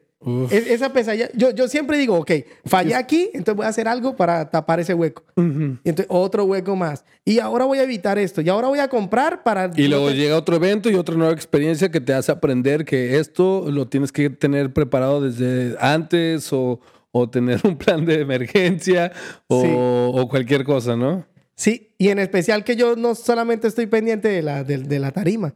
Yo- Hay una persona que- muy especial para mí que siempre me ha colaborado en los eventos y la ventaja es que ella me dice, mira, yo a partir de que se abran las puertas, tú del stage para allá, no te quiero ver acá. Porque de esta manera yo estoy nervioso porque también, uy, lo, ¿sí tiene hielo en el bar? Uy, venga, ¿y la cerveza ya la enfriaron? Eh, y, y- y el adorno ese no prendió, mire, préndanlo de todo, o sea, está uno Sí. con la mente así. Y, por ejemplo, en la época cuando yo estuve tocando para la Orquesta Latina, para mí esa fue la época de oro. Cero preocupaciones. Ay, hermano, eso era una delicia. Tú llegabas, ibas Yo a los llegaba ensayos media hora. y luego media hora ¿sabes, el evento. ¿sabes cuál era mi, mi setup? Era Ajá. enfrente del espejo así. Ponerme bonito. echarme perfume e ir a cantar. Cantaba, la pasaba re bien. Estiraba la mano, me pagaban y me iba. O sea, Sí, ¿quién no quiere hacer sí, eso? Sí, sí, sí. Pero Ya. pues ahí también, pues, si no hay dónde, Ajá, hay que hacerlo. Tengo que buscarme también, el ¿no? propio- Digo, también es más recompensa, pero también mucho más riesgo, ¿no? Sí, y de cierta manera también estás restringido eh, en cuanto a las decisiones. O sea, tú, tú- Yo tuve un poquito de flexibilidad en cuanto a que a mí me iba muy bien organizando los set list. Entonces a mí me decían, hágale, le doy libertad, haga el set list y organícelo como quiera. Entonces yo cantaba lo que me gustaba. Eh, pero sí, de esta manera, a nivel de administrativo o de organización de la orquesta y eso, uno no toma decisiones, uno es em- un empleado. Entonces ahí Sí, se le contrata aquí calladito. para cantar. Eh, ya, ya de este lado del charco, que yo sí tenía miedo de saltar, eh, es mucho más difícil, pero pues obviamente el espectáculo es suyo, señor. ¿Qué quiere hacer? Sí. Entonces, a mí me gusta porque yo como artista, tú sabes que lo- los artistas, tú eres artista también, colega, nosotros tenemos una particularidad, es que en lo que hacemos queremos dejar como nuestra firma. O Ya. sea, que la gente diga, esta foto la tomé yo, Ujú. este estudio lo hice yo, hasta en la manera como adornas tu casa. Ujú. Entonces también a la hora de cantar, cuando tú tienes la decisión de, de organizar todo a tu manera, Ujú. eso es, o sea, el siguiente evento a la que, al que va a ir la gente es el evento de Nacho Vargas. Ya que tú lo quieres. Y van a salir diciendo, oh, el evento de estuvo, Nacho. estuvo, estuvo bueno, estuvo sí, claro, funcionó no el todo. evento de Bulano que Ya. canta Nacho Vargas. Ya. Sí, sí, eso, eso es. Dejas mi- ahí tu firma, pues. Digo, también estás poniendo tu nombre, ¿no? Ahí de que. Sí, sí, sí, sí, sí, sí. Yo, yo, por ejemplo, en ocasiones, porque no te niego que a veces eh, el baja, tú sabes que la montaña rusa cuando baja, Sí. Uno dice, ay Dios mío, ¿qué es esto? ¿Será que votó todo y ya? y, ¿y qué? Se me fue la ¿Ha, palabra. ha- ha sido difícil emprender con los, con, con los eventos? O sea, porque ya tuviste tu experiencia de cantar para alguien, o sea, cantar en un grupo, en una orquesta, has cantado ahí, como dices, era fácil, era, era cómodo. Ujú. este, y después de dar el, el- el- ese paso a, parte, organizar tú, la- la- los- estos eventos, fue, ¿fue difícil emprender? O sea, aparte de ser latino, de adaptarte a las reglas de aquí para los venues, de, de- de entender cómo funciona todo, todos los permisos. Este, digamos que fue un poco difuminado, o sea, no, no estuvo tan, tan de que empecé de cero, porque incluso para que los músicos te digan que sí, no, no le van a decir sí a cualquiera. A mí Sí. porque ya me conocían. Y- Ya habías cantado con algunos. Y, y no es por nada, pero dicen, bueno, pero la saca, o sea, Ajá. man. Ajá, Entonces, sí, porque si tú lo vas a contratar, es como, ¿este quién es? ajá. Eh, los músicos también buscan un lugar agradable donde tocar, un, un evento bueno. ¿Dó- ¿Dónde No trabajar? tampoco en cualquier lugar. Sí. Entonces yo tuve esa dicha de tener como músicos, porque aquí esto es todos con todos. aquí, lo, todo, o sea, tú ves, este trompetista lo ves aquí, este, este Sí. conguero lo ves aquí. Ya. Esto no es, son bandas como que, ay, esta banda siempre veo los mismos músicos. Una sí, bueno, una sí. Hay Ok. unas que sí. Pero, pero la mayoría se comparte músicos. Ok.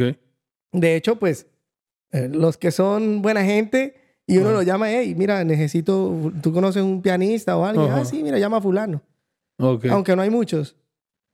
Eh, y también de cierta manera, pues eh, ya uno conocía como los lugares, como la dinámica, entonces arrancar no fue tan difícil, pero definitiva, definitivamente sí es difícil esto de la música. ¿Cuánt- ¿Cuántos, ¿Cuántos eventos llevas organizados?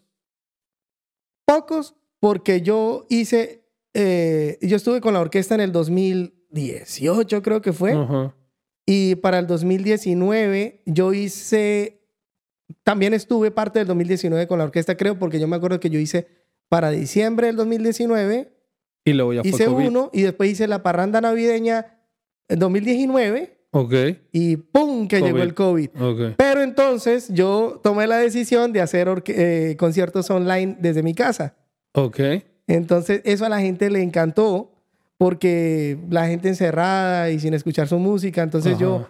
Hacía transmisiones de Facebook Live Ok. y cantaba ahí, me extendía lo que yo quería. Y ahí Sí. logré hacer shows. Es que eso es una delicia. Sí, sí, sí. Porque yo digo, "Ay, hoy voy a No, hacer y un se usó de-". mucho durante la pandemia. Muchos músicos hicieron conciertos así como en estudios, y cosas así Sí. como... Porque pues todo un año el mundo estuvo cerrado en todo, pues. Sí, sí, sí, sí. Eh, no se gana, pero al mismo tiempo no se gasta. Sí. Y yo, por ejemplo, un día me acuerdo que hice un, un show que se llamaba Baladas del Recuerdo. Ahí Extender. está, ahí está, extender. Este, déjame decir un. Dios mío. pues, ¿sabes qué es lo rico? ¿Qué onda? Que se siente el agave. Pero sí, total. Sí, y este es, eh, vas a sentir como un poquito como ahumado. Se como Sí, el ahumado. espectacular. No es como tomar un vodka que tú sientes el alcohol, Sí, alcohol, punto, sí. ya. Sí, todo seco, ¿no? bueno, es un alcohol neutro. Sí. Saludcita, Saludcita, saludcita. Qué rico. Oye, qué entonces me- nos quedamos en que estabas haciendo conciertos en vivo en Facebook. En Facebook, sí. Y hiciste uno de, De baladas. Baladas del Recuerdo. Sí, y me la gocé porque a mí me encanta. A mí me gustaría, y mira, yo me siento motivado ahora que sé que estás en Guild Co. Ah, O sea, ya. ahora tengo un amigo trabajando. ahí ando, ahí ando en el... eh, no me ves, no soy front of the house, soy back of the house, pero ahí ando. pero, él, pero es una palanca ya. sí, sí, sí, sí. A mí me gustaría hacer algo más pequeño y de pronto con un concepto yo solo, puede ser incluso con pistas, si el lugar quiere que sea así, ya, porque a veces quieren que haya instrumentos, sí. pero puede ser que de pronto les guste el concepto y hacer algo para latinos, de baladitas. A mí me gusta cantar en español, no porque tenga, esté en contra pues, No, del y inglés. él ha cantado. De, de hecho, hubo un momento en que, que yo platicaba con Lorena y le decía, casi no canta nadie en español. Y de repente hubo una racha como de un mes que hubo varios, varios días seguidos que hubo cantantes en español. Y dije, ah, qué chido. Entonces, de, de repente entraba un server así a la cocina y decía, hey, ¿qué están diciendo? O ¿qué están... Ah, no pasa nada. este, ¿qué están cantando? ¿Qué están, o qué están diciendo? Y ya les, a ver, déjame, somos, y ya les traducía, están diciendo esto y esto. Ay, qué bonita canción. Y ya se iban. Pero lo pasaba uno cuando yo estuve en el trío musical. Eh, yo, me, yo me acuerdo que yo me acuerdo que yo decía, porque eh, siempre era hacer eh, Guantanamera y qué otra Ah, sí, pero bueno, sí, eso y yo es como... decía, no, no más, o sea, Pero es que creo que como es entra como en la canción del cliché, ¿no? De o que sea, a todo el no, mundo pero- le encanta Pero es que eso le Guantanamera. gusta a los gringos. Pues, ¿cómo no le va a gustar si es lo- los que siempre le cantan? Sí, sí, sí. Dales una poquito de otras canciones, ¿no? Es No, una... claro, yo soy para, así. que, para que conozcan también. Es, que les- es que tienen que conocer a la brava. Sí, sí, sí, sí, sí. les, va, les va a gustar. Sí, sí. Les va a gustar, pero... Y cuando van a México, a Latinoamérica o a Cuba, eh, no les están tocando esas canciones, No, pues. Les están- y son están- hermosas, o sea, por sí, ejemplo, claro. eh, a ver, ¿qué otra canción es esta de boleros de, de no sé, somos novios o cuál, cuál, las de siempre, pues, Sí, que tocan en barcitos. sí, sí, sí. Y, y a mí me encantan, no sé, y lo hice, son bonitas canciones, Sí. pero, pero hay que variar. Sí. Entonces me- Sí, me sí. gustaría, por ejemplo, hacer un show así. Hay otro género que, que me gusta mucho, que es un como un derivado, digamos, de la música mexicana, porque los colombianos tuvimos una influencia brava de la cultura mexicana. ¿Ah, sí? Fuerte, fuerte. Al punto de que hay gente en Colombia que no sabe que el mariachi es de México. Creen Ya, que es y es de mi colombiano. estado. Imagínate. Es de mi estado, de Jalisco. Y te digo una cosa, hay grupos en Bucaramanga, en mi ciudad, que Oh. se van a México a competir y ganan. ¿Ah, Y sí? le ganan a los mexicanos. Ah, sí. tengo, que, tengo que googlear eso. Para que tú veas. Son voy a- voy a bravos en. Colombia, el mariachi. Ok. Por ejemplo, alguien decía, no me, no me acuerdo si aquí en tu, en- en tu entrevista, que en Colombia, por ejemplo, un sinónimo de serenata es mariachi. Tú puedes Sí. en serenata llevar lo que quieras, Sí. pero pues serenata, mariachi. sí. Y hay mucha gente aficionada pues a, a- a la cultura mexicana. ¿Pero por qué te estoy diciendo esto? ¿De qué estamos Eh, hablando? De que. De las. De. Quieres hacer un show, pero no cantarles lo mismo. Y trabajabas con, con Mm, el, con el trío y, y te decían, hay que cantar Guantanamera o hay que cantar las, las famosas que se sabe todo el mundo, pues, que son muy bonitas, pero que, que Sí, en no, ese no, trío lo siempre, que- siempre, siempre sean las mismas. Sí, lo que, no, lo que te iba a decir era que la- esa influencia de, de México en, en- en Colombia, Ujú. nosotros escuchamos música banda, ¿verdad? Pero nosotros no somos, no, realmente no escuchamos banda. Porque el concepto de banda, el- el- el- el- la estructura del grupo es muy parecida a un género que nosotros usamos que se llama música popular o música de despecho. Ok. Y música para esto, ¿verdad? Sí, sí, sí. Pero es, es de ahí. Realmente sí salió de la música mexicana, pero nosotros no utilizamos, por ejemplo, la tuba, esa grandota. Ajá, que es el bajo. Exacto. No sonamos tan como la banda, pero es como un primito de la banda. ¿Tienen acordeón? Sí, la estructura es con acordeón, con, con cuerdas, Ok. y creo que el viento es trom- trompeta. No sí, sé. trompeta, trompeta. Creo que hay una trompeta, pero, Pero no tenemos la tuba, sin Y no es banda, banda. Ok. O sea, cuando tú ves una fiesta mexicana y Sí, tú ves sí. la banda así brincadita y todo, no, no. No, pero tú escuchas la música de despecho y tú dices, ah, sí, más o como menos. que dices que como que sí viene de ahí, ¿no? Sí, sí, música de cantina, pues esa música a mí me gusta. y yo, por ejemplo, puedo hacer un show combinado entre música llanera, joropo, y música de, de- de despecho. Ah. Ese es otro, género, eh, otro, otro show que me gustaría hacer. Porque yo no estoy, yo no estoy amarrado a ningún Género. género en, en concreto. Ya. No puedo tampoco, ¿verdad? Yo honestamente lo que tengo es mi voz. Y bueno, ya tengo mi voz ubicada como en, ciertas, en, en ciertos géneros. Otro, otro show, ah, ya te lo dije, el de baladas, me gusta. Si algún día se diera la oportunidad de hacer rock en español, yo crecí con eso. Ok. A mí me encanta el rock. Digo, digo, las oportunidades llegan, pero también hay que buscarlas, ¿no? Sí. Entonces, pues queda en uno decir como, ah, pues a ver si de los músicos que tengo y a ver si hacemos algo, un rockcito en español, ¿no? Y creo que hay buenos grupos en Latinoamérica que dices, eres intérprete y que puedas interpretar. Aquí hay un grupo de rock en español muy bueno. Ah, sí, ¿cómo, cómo se llaman? Se llama Tren al Sur. Son Tren- mexicanos. ¿Tren? Tren al Sur, como Tren la canción. al sur. Ok. Tren al sur. Ok. Sí, son muy buenos. eh, eh, me, me encantan. Yo conozco al cantante Donovan, se llama. Ok. eh, para que lo invites acá. sí, sí, sí, sí, sí. Lo voy a buscar. En el momento son ellos y creo que ninguno más. Ok.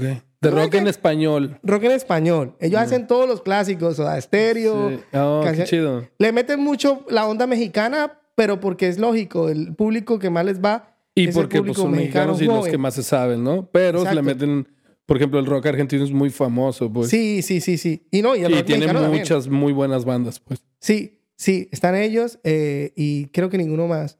Conozco otro- otros, otros grupos, pero eh, ellos hacen ah, como fusiones o cosas así. Por ejemplo, eh, estuvieron hablando de los duendes. Ya, Eh, sí. Yo los he visto a los duendes, eh, tocan súper chévere, pero no, digamos, no, no los puedo clasificar como en un género específico No, clásico. no, no, no. es no, no. como fusiones. Sí, sí, son fusiones. Pues son, Son fusiones. y no, que- no- no suena mal, por no, supuesto. no, están muy chidos. Y me estaba aventando todo el disco de las empanadas ilegales. Está ahí en Spotify que se llama Creepy Mambo. Sí, Y estaba escuchando las rolas y igual, es cumbia con fusión y modulaciones. Y sí, yo, está chida, está chida. Sa- ¿Sabes una cosa? a mí, yo no estoy en contra, pero sí. Ay, a mí eso de las fusiones como que no me suena mucho porque, a ver, es Es- música es- nueva. eres más clásico, pues. Es más como Digamos que más bien es como la. purista. Eh, ¿Es la palabra? pero, por, pero por ausencia, justamente. O sea, como que hay una dosis muy grande de puras fusiones. Ujú, Y entonces tú miras para atrás y tú dices, ok, o sea, está bien las fusiones, me encanta también. Sí. música nueva, pero ¿y para atrás qué? O sea, entonces tal vez por eso yo llené Que- un poco ese hueco. Que, ajá, que no hay puristas, ¿no? Por ejemplo, Tren al Sur, ellos, ellos también son intérpretes de música clásica, clásicos del rock, Ajá. ¿verdad? Entonces, eh, eh, es- esa es una manera como de mirar para atrás y decir, ah, oh, pero tengo mis canciones que yo escuchaba Ya. en mi juventud, Ok. ok. ¿verdad? Pero pues sí, la música, la, la música nueva o las fusiones a mí me gustan mucho, eh, pero también me parece un concepto diferente. O sea, culturalmente sí. es muy bueno. es muy algo rico. nuevo, es algo novedoso, digamos. Pero tú estás en lo más purista. Yo creo que sí, un poco. Como, como eso que te. Como tu apodo en el barrio, que el viejito, pues. El porque viejito. te gusta, te gusta lo, lo- lo purista. Oye, ¿y qué sigue, Nacho? ¿Qué sigue en el futuro aquí en Vancouver y, y con los eventos? Bueno, que sí, el futuro es incierto. Es el evento de la, de la, de la parchanga navideña, que es el 3 de diciembre, y tienes algo planeado para el siguiente año. Estás como, ok, toda mi full concentración está ahorita en la pachanga navideña, creo- que estamos a una semana de que creo que sea. sí. Y terminando eso, ¿tienes ahorita algo más en mente? ¿O quieres hacer algo pequeño, como dices, de las baladas, para que puedas ir a tocar a lugares pequeños? ¿O, o todavía estás como... Yo, me, yo me encuentro ahorita en un proceso de reducción. Ok. Me, me estoy volviendo minimalista en, en cuanto a la música porque las condiciones de pronto me han forzado un poquito a hacer eso. Ya. De hecho, es, es lo que muchos músicos hacen y me miran y dicen, yo no entiendo por qué ustedes hacen eso. Y a la final yo termino viniendo a hacer lo que ellos están haciendo, Ujú. que es, eh, son solistas o tienen pocos músicos, ¿verdad? Ok. Entre más uno solo se mueva, de cierta manera es un poco más fácil. Y hasta en precio uno puede cobrar un menos y tiene más acceso A ir diferentes cantar. lugares, ¿no? Correcto, sí. Yo, de todas maneras, lo que sí tengo claro es que yo quiero cantar. Ok. Entonces, esta parte de la música latina la voy a tratar de seguir con- eh, conservando.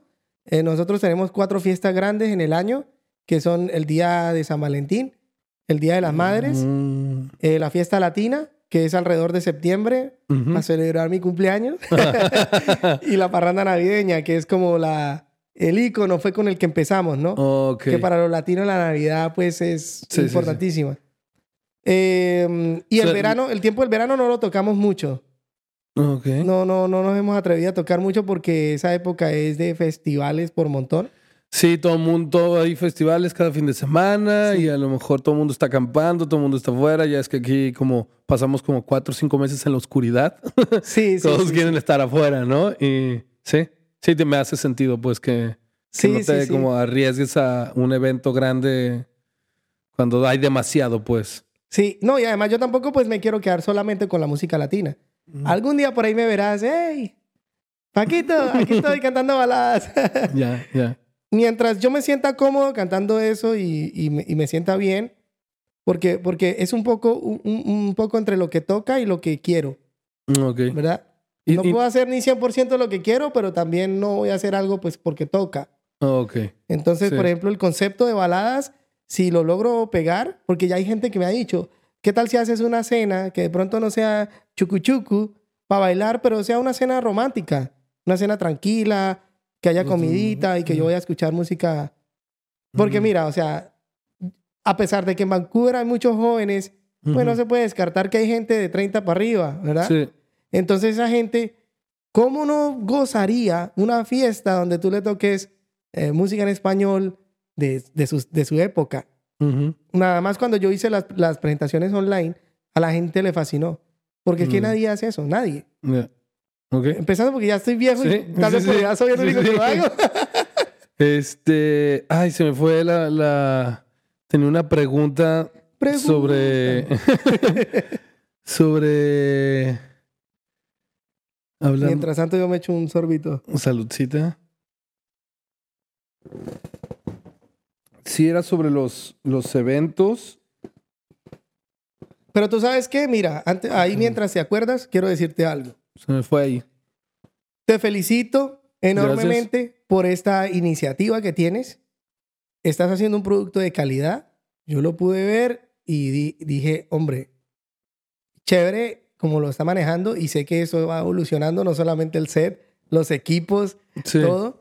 Y créeme que yo voy a ser, aparte de seguidor tuyo, voy a apoyarte en esta idea, porque aunque suene frase de cajón, eh, en una sociedad latina mm, mm, minoritaria como la de Vancouver, ¿y para qué? Pero a veces con tanta envidia y tanta sectorización que el grupito de aquí, queda, lo mejor que podemos hacer realmente es tendernos la mano y apoyarnos. Gracias. Entonces te felicito por este concepto. Ahí lo voy a compartir. ya saben, den su like, suscríbanse. Oye, y, que tu fiesta navideña esté al 100. Allá te espero, Paquito. espero, espero, que sí. tengo, que, tengo que arreglar ese horario. Es que ya, ya es en una semana. Dame, dame chance otra vez aquí. Mi gente linda, los espero el sábado 3 de diciembre a las 7 y media en el Russian Hall para que disfrutemos juntos de la parranda navideña 2022, la mejor música y mucha diversión en una noche con Nacho Vargas. Ya saben, no se lo pierdan, los invitamos. A Paquito también. Entonces, este. Y pues un gustazo tenerte aquí. Ya no, regresó, no regresó esa pregunta. Era algo muy casual. Y si no te la hago, ahí Estábamos hablando de, de, que yo iba, que un día me ibas a ver allá en Gildan Co cantando baladitas y que yo dije que la gente que, que le gustaba uh, pues, música de su no, época. No acuerdo, era algo no, era algo trivial, pero sí era como buscarte pues no sé, siento que las baladas las puedes cantar como con tres músicos, ¿no?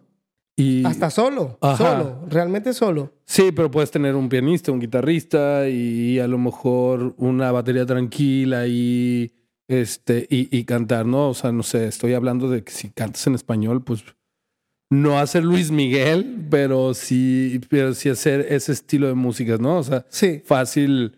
Eh, algunas canciones de Luis Miguel que son más tranquilas, pero tenemos artistas de, de, toda Latinoamérica, o sea, muchos, pues, para, para hacer. Entonces yo creo que por ese lado sí te daría acceso a muchos más lugares. Sí, yo lo voy a intentar. que tratar de, Digo, y más porque tú tienes cuatro eventos grandes al año. Sí.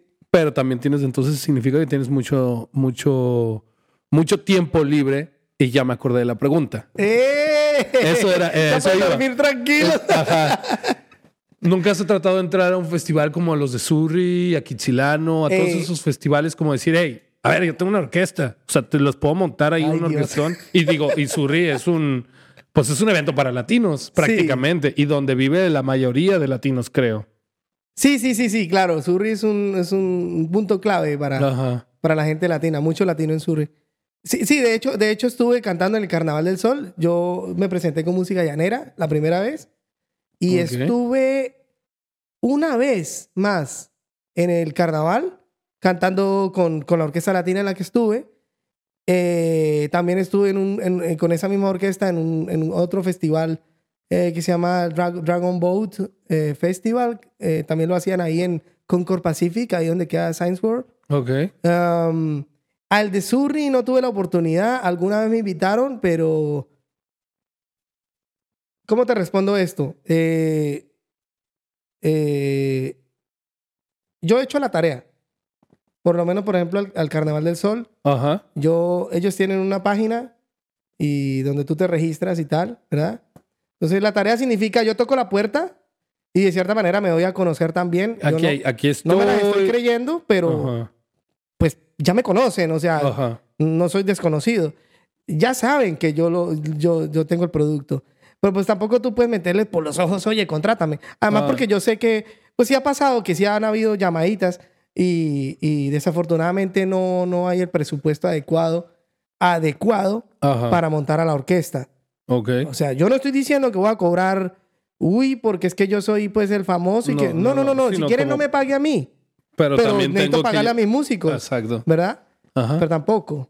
Y un poco por, el, por la cuestión de que mm, es, es, es apenas 45 minutos, media hora, ¿verdad? Porque sigue el otro y el otro y el otro. Entonces, tal vez por eso, y eso no se puede hacer. O sea, si tú me contrates para cantar una canción, te vale lo mismo que, si, que, que lo que yo te ofrezco de dos sets, por ejemplo. sí, sí, sí. Entonces, tal vez por, el- por presupuesto no. Y lo otro es que, pues, el- hay un cuento que es, mira, pero es- a ti te sirve porque es una buena plataforma, te das a conocer.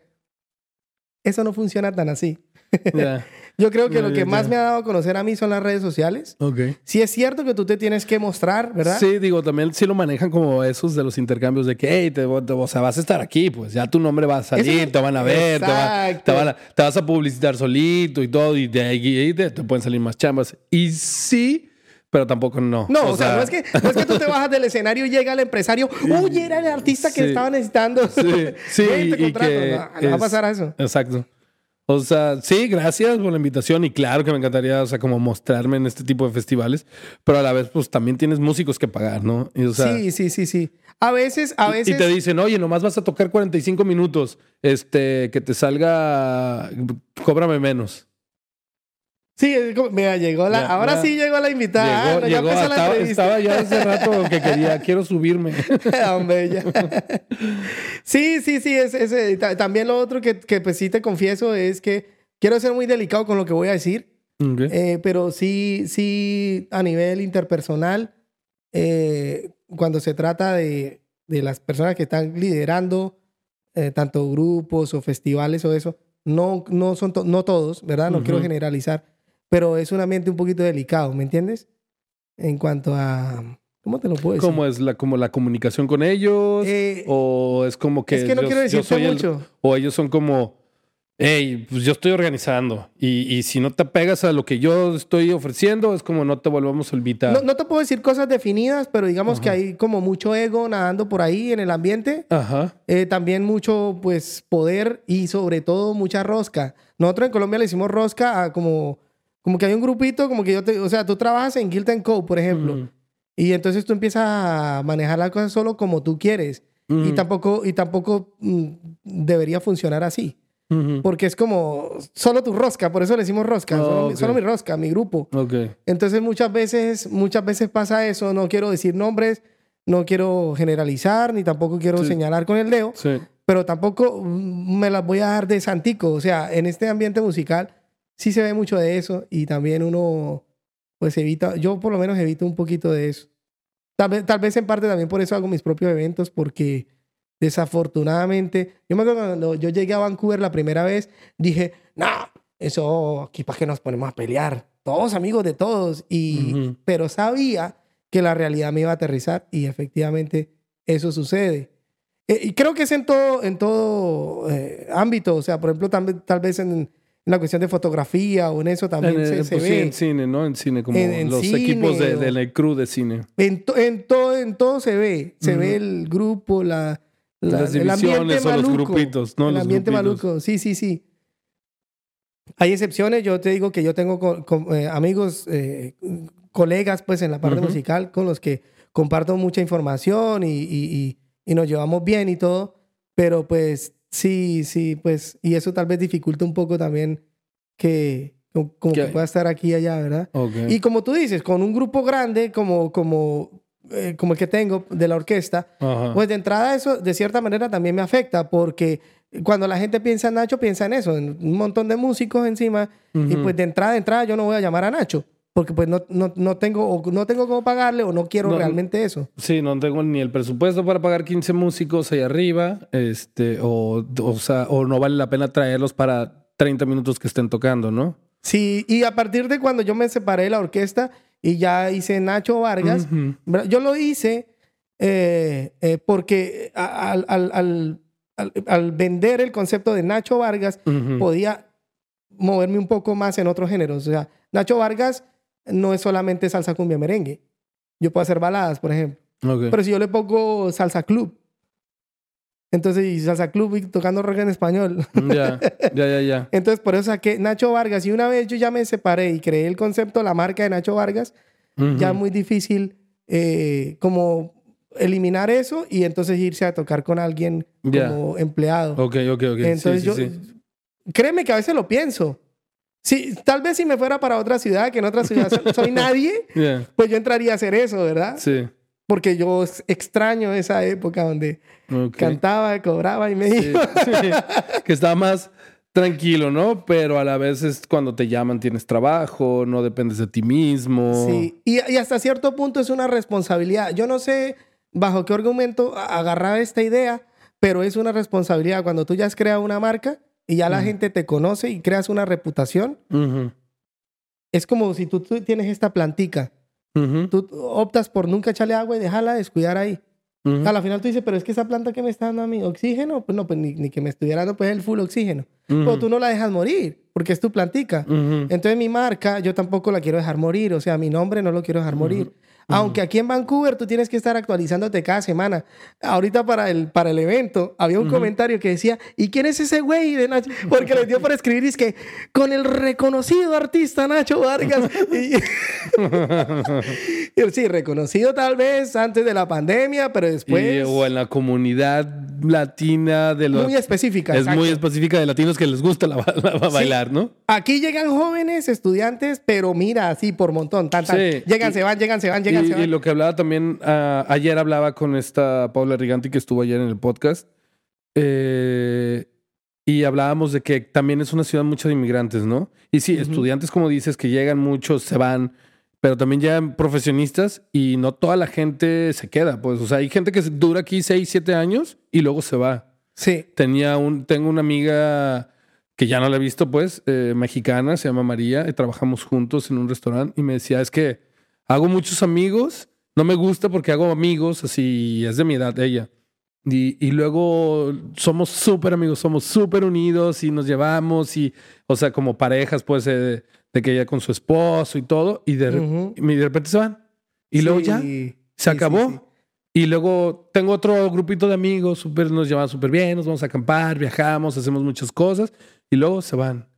Y una se queda aquí sola y nomás, o sea, como... Y yo le digo, María, pareces que estás despechada. Así que dice, es que luego a veces ya, no sé, o sea, no- ya no quiero a veces tampoco acercarme porque pues...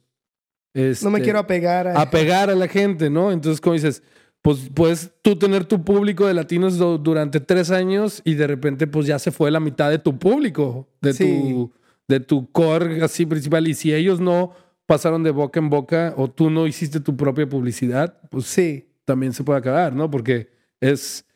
Sí es una ciudad muy padre, Vancouver, es una ciudad muy cosmopolita, hay comida de todo el mundo, hay gente de todo el mundo, hay escuchas idiomas, solo caminar por el centro escuchas siete idiomas diferentes, Ujú. pero también la hace muy flotante. Es gente, llega gente, se va todo el tiempo, Sí, sí, todos sí. los años. Sí, todo el tiempo. O sea, Canadá y, y creo que BC hace, siempre está dando facilidades de inmigración y siempre está haciendo como, hey, quédense, quédense, quédense, estudie aquí. Vancouver no creo que tanto. Este, ¿de qué? Que, que, esté, que esté queriendo que la gente... Bueno, los No inversionistas, sí, chinos, indios, sí, no, esos sí, sí. vengan. Sí, esos vengan y Pero latinos. Pero no, sí, faltan un poquito de facilidades en cuanto a que controlen, por ejemplo, los precios de renta y todo ese tipo de cosas. Pero sí, sí tiene Canadá esa cultura de que vente a Canadá y quédate, ¿no? Y quédate, y Sí. quédate, y quédate, y quédate, no te vayas. Por, y te doy tu residencia y te doy tu No, ciudadanía hay, hay- y hay un todo. comercial ahorita que está saliendo mucho, creo que es de Saskatchewan, que está ah, o- sí. que sale todo el tiempo. Sí, Ve, sí, pero sí. Vente a acá, acá te damos Sí. todo el pedo. Aquí está más barato que Y la gente ABC. dice, claro, yo me voy, pero al rato córrale para las principales. O Sí, se va para sí, Calgary o Vancouver. Sí, sí. Es porque que Vancouver, mira, el mayor atractivo de Vancouver, honestamente, es el clima. Es el clima. Y tampoco es que, eso le dicen, es que la, ¿cómo es la California canadiense? No es tampoco la No, California. no, no pero es. comparado con otros lugares, obviamente que es mucho mejor. Ajá. Entonces, pero eso también juega en su contra, porque la gente, todo el mundo quiere venir aquí. Y aquí viene mucho súper ricachón de otros países y ha creado una burbuja Inmobiliaria. inmobiliaria que honestamente, mira, o sea, el costo de vida son muchas cosas, o sea, el mercado, la renta, todo, la entrada al cine, Sí, pero una cosa súper principal es el- el- la renta sí, y la renta es, es carísima. sí. Yo, mira, yo rentaba un apartamento en Quebec hermoso en betón, o sea, en cemento, dos habitaciones, doble balcón, Wow. adivina. 1500 dólares. 705 dólares. Ni siquiera una habitación aquí vale Wow. eso. No, aquí te rentan 700 el. El, el- el solarium de un departamento Sí, aquí en el sí, centro. sí. Y apenas si te va a alcanzar. ¿Quién sabe que cuesten en 900? Sa- ¿Sabes que, ¿Sabes que yo cuando llegué aquí, yo, yo vi eso y yo pensé que era un meme? Y era verdad. O sea, estaban ofreciendo debajo de la escalera. A, a- a- arreglaron eso para poner un colchón. Ajá. No, ¿en serio? ¿Y te arriendan eso? Sí. Y a sí. 800. Sí, y 800. en Quebec tú consigues casas a 350 mil dólares. Aquí, eh, que ese es mi cliente, yo, yo, yo, yo trabajo en eso todos los Ajá. días, visitando casas. Entonces, hay unas casas, pero horribles, hermano, o sea, de un solo piso que se caen a pedazos, 997 mil dólares, un ¿qué- millón. Ajá. ¿Qué dices? ¿Qué dices? ¿Qué es esto? Ah, no sé por qué no está. Y ahora vamos a una pausa comercial.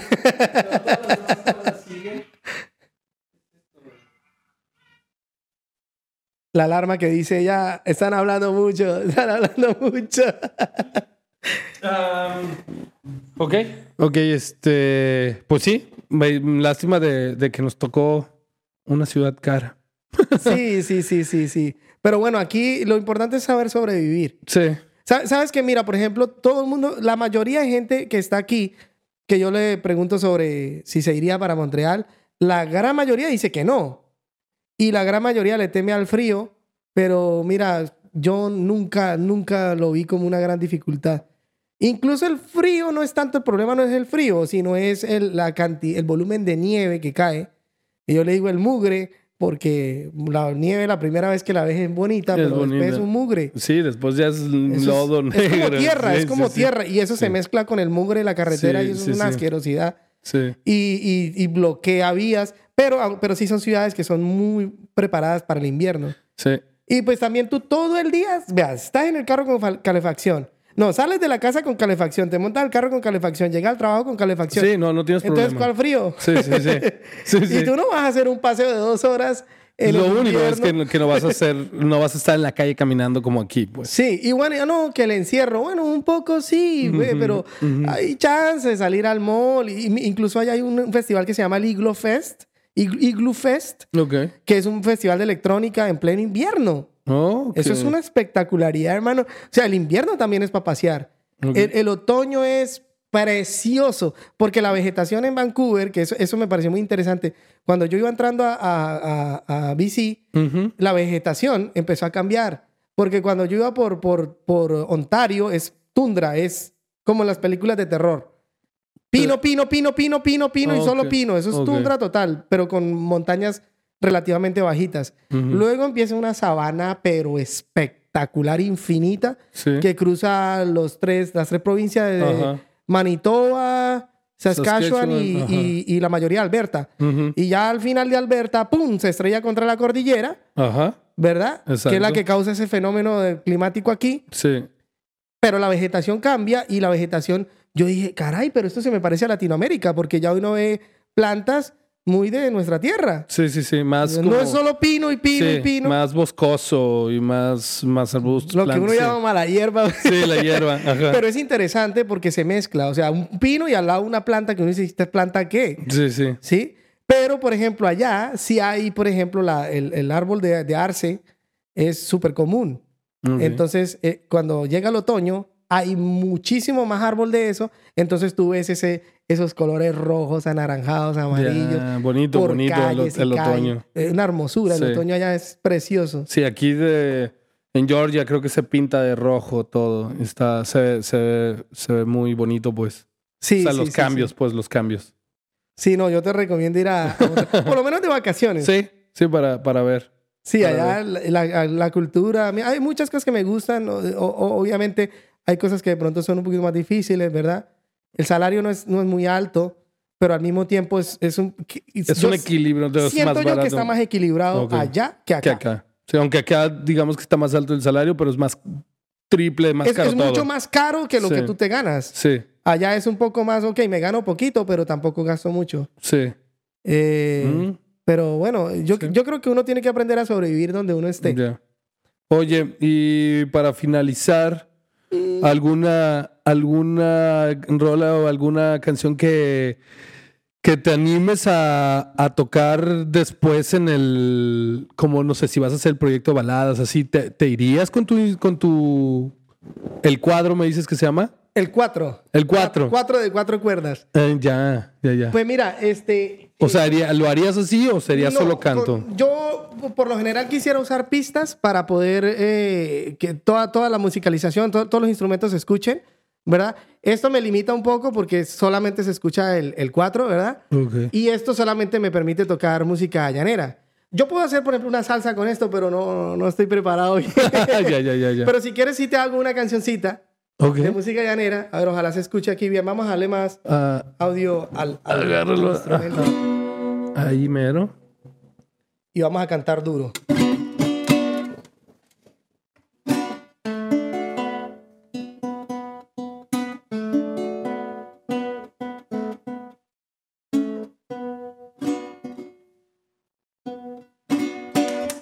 Yo no me voy a demorar aquí a Ya, ya.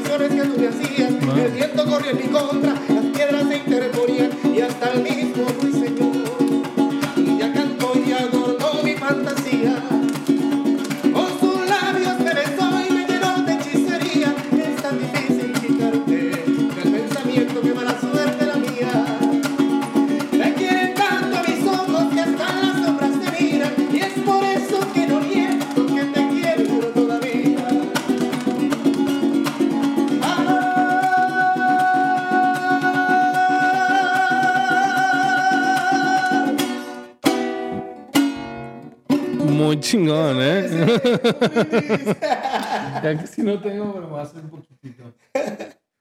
Un poquitito. Ahí está. No sé cómo se escuchó, pero bueno.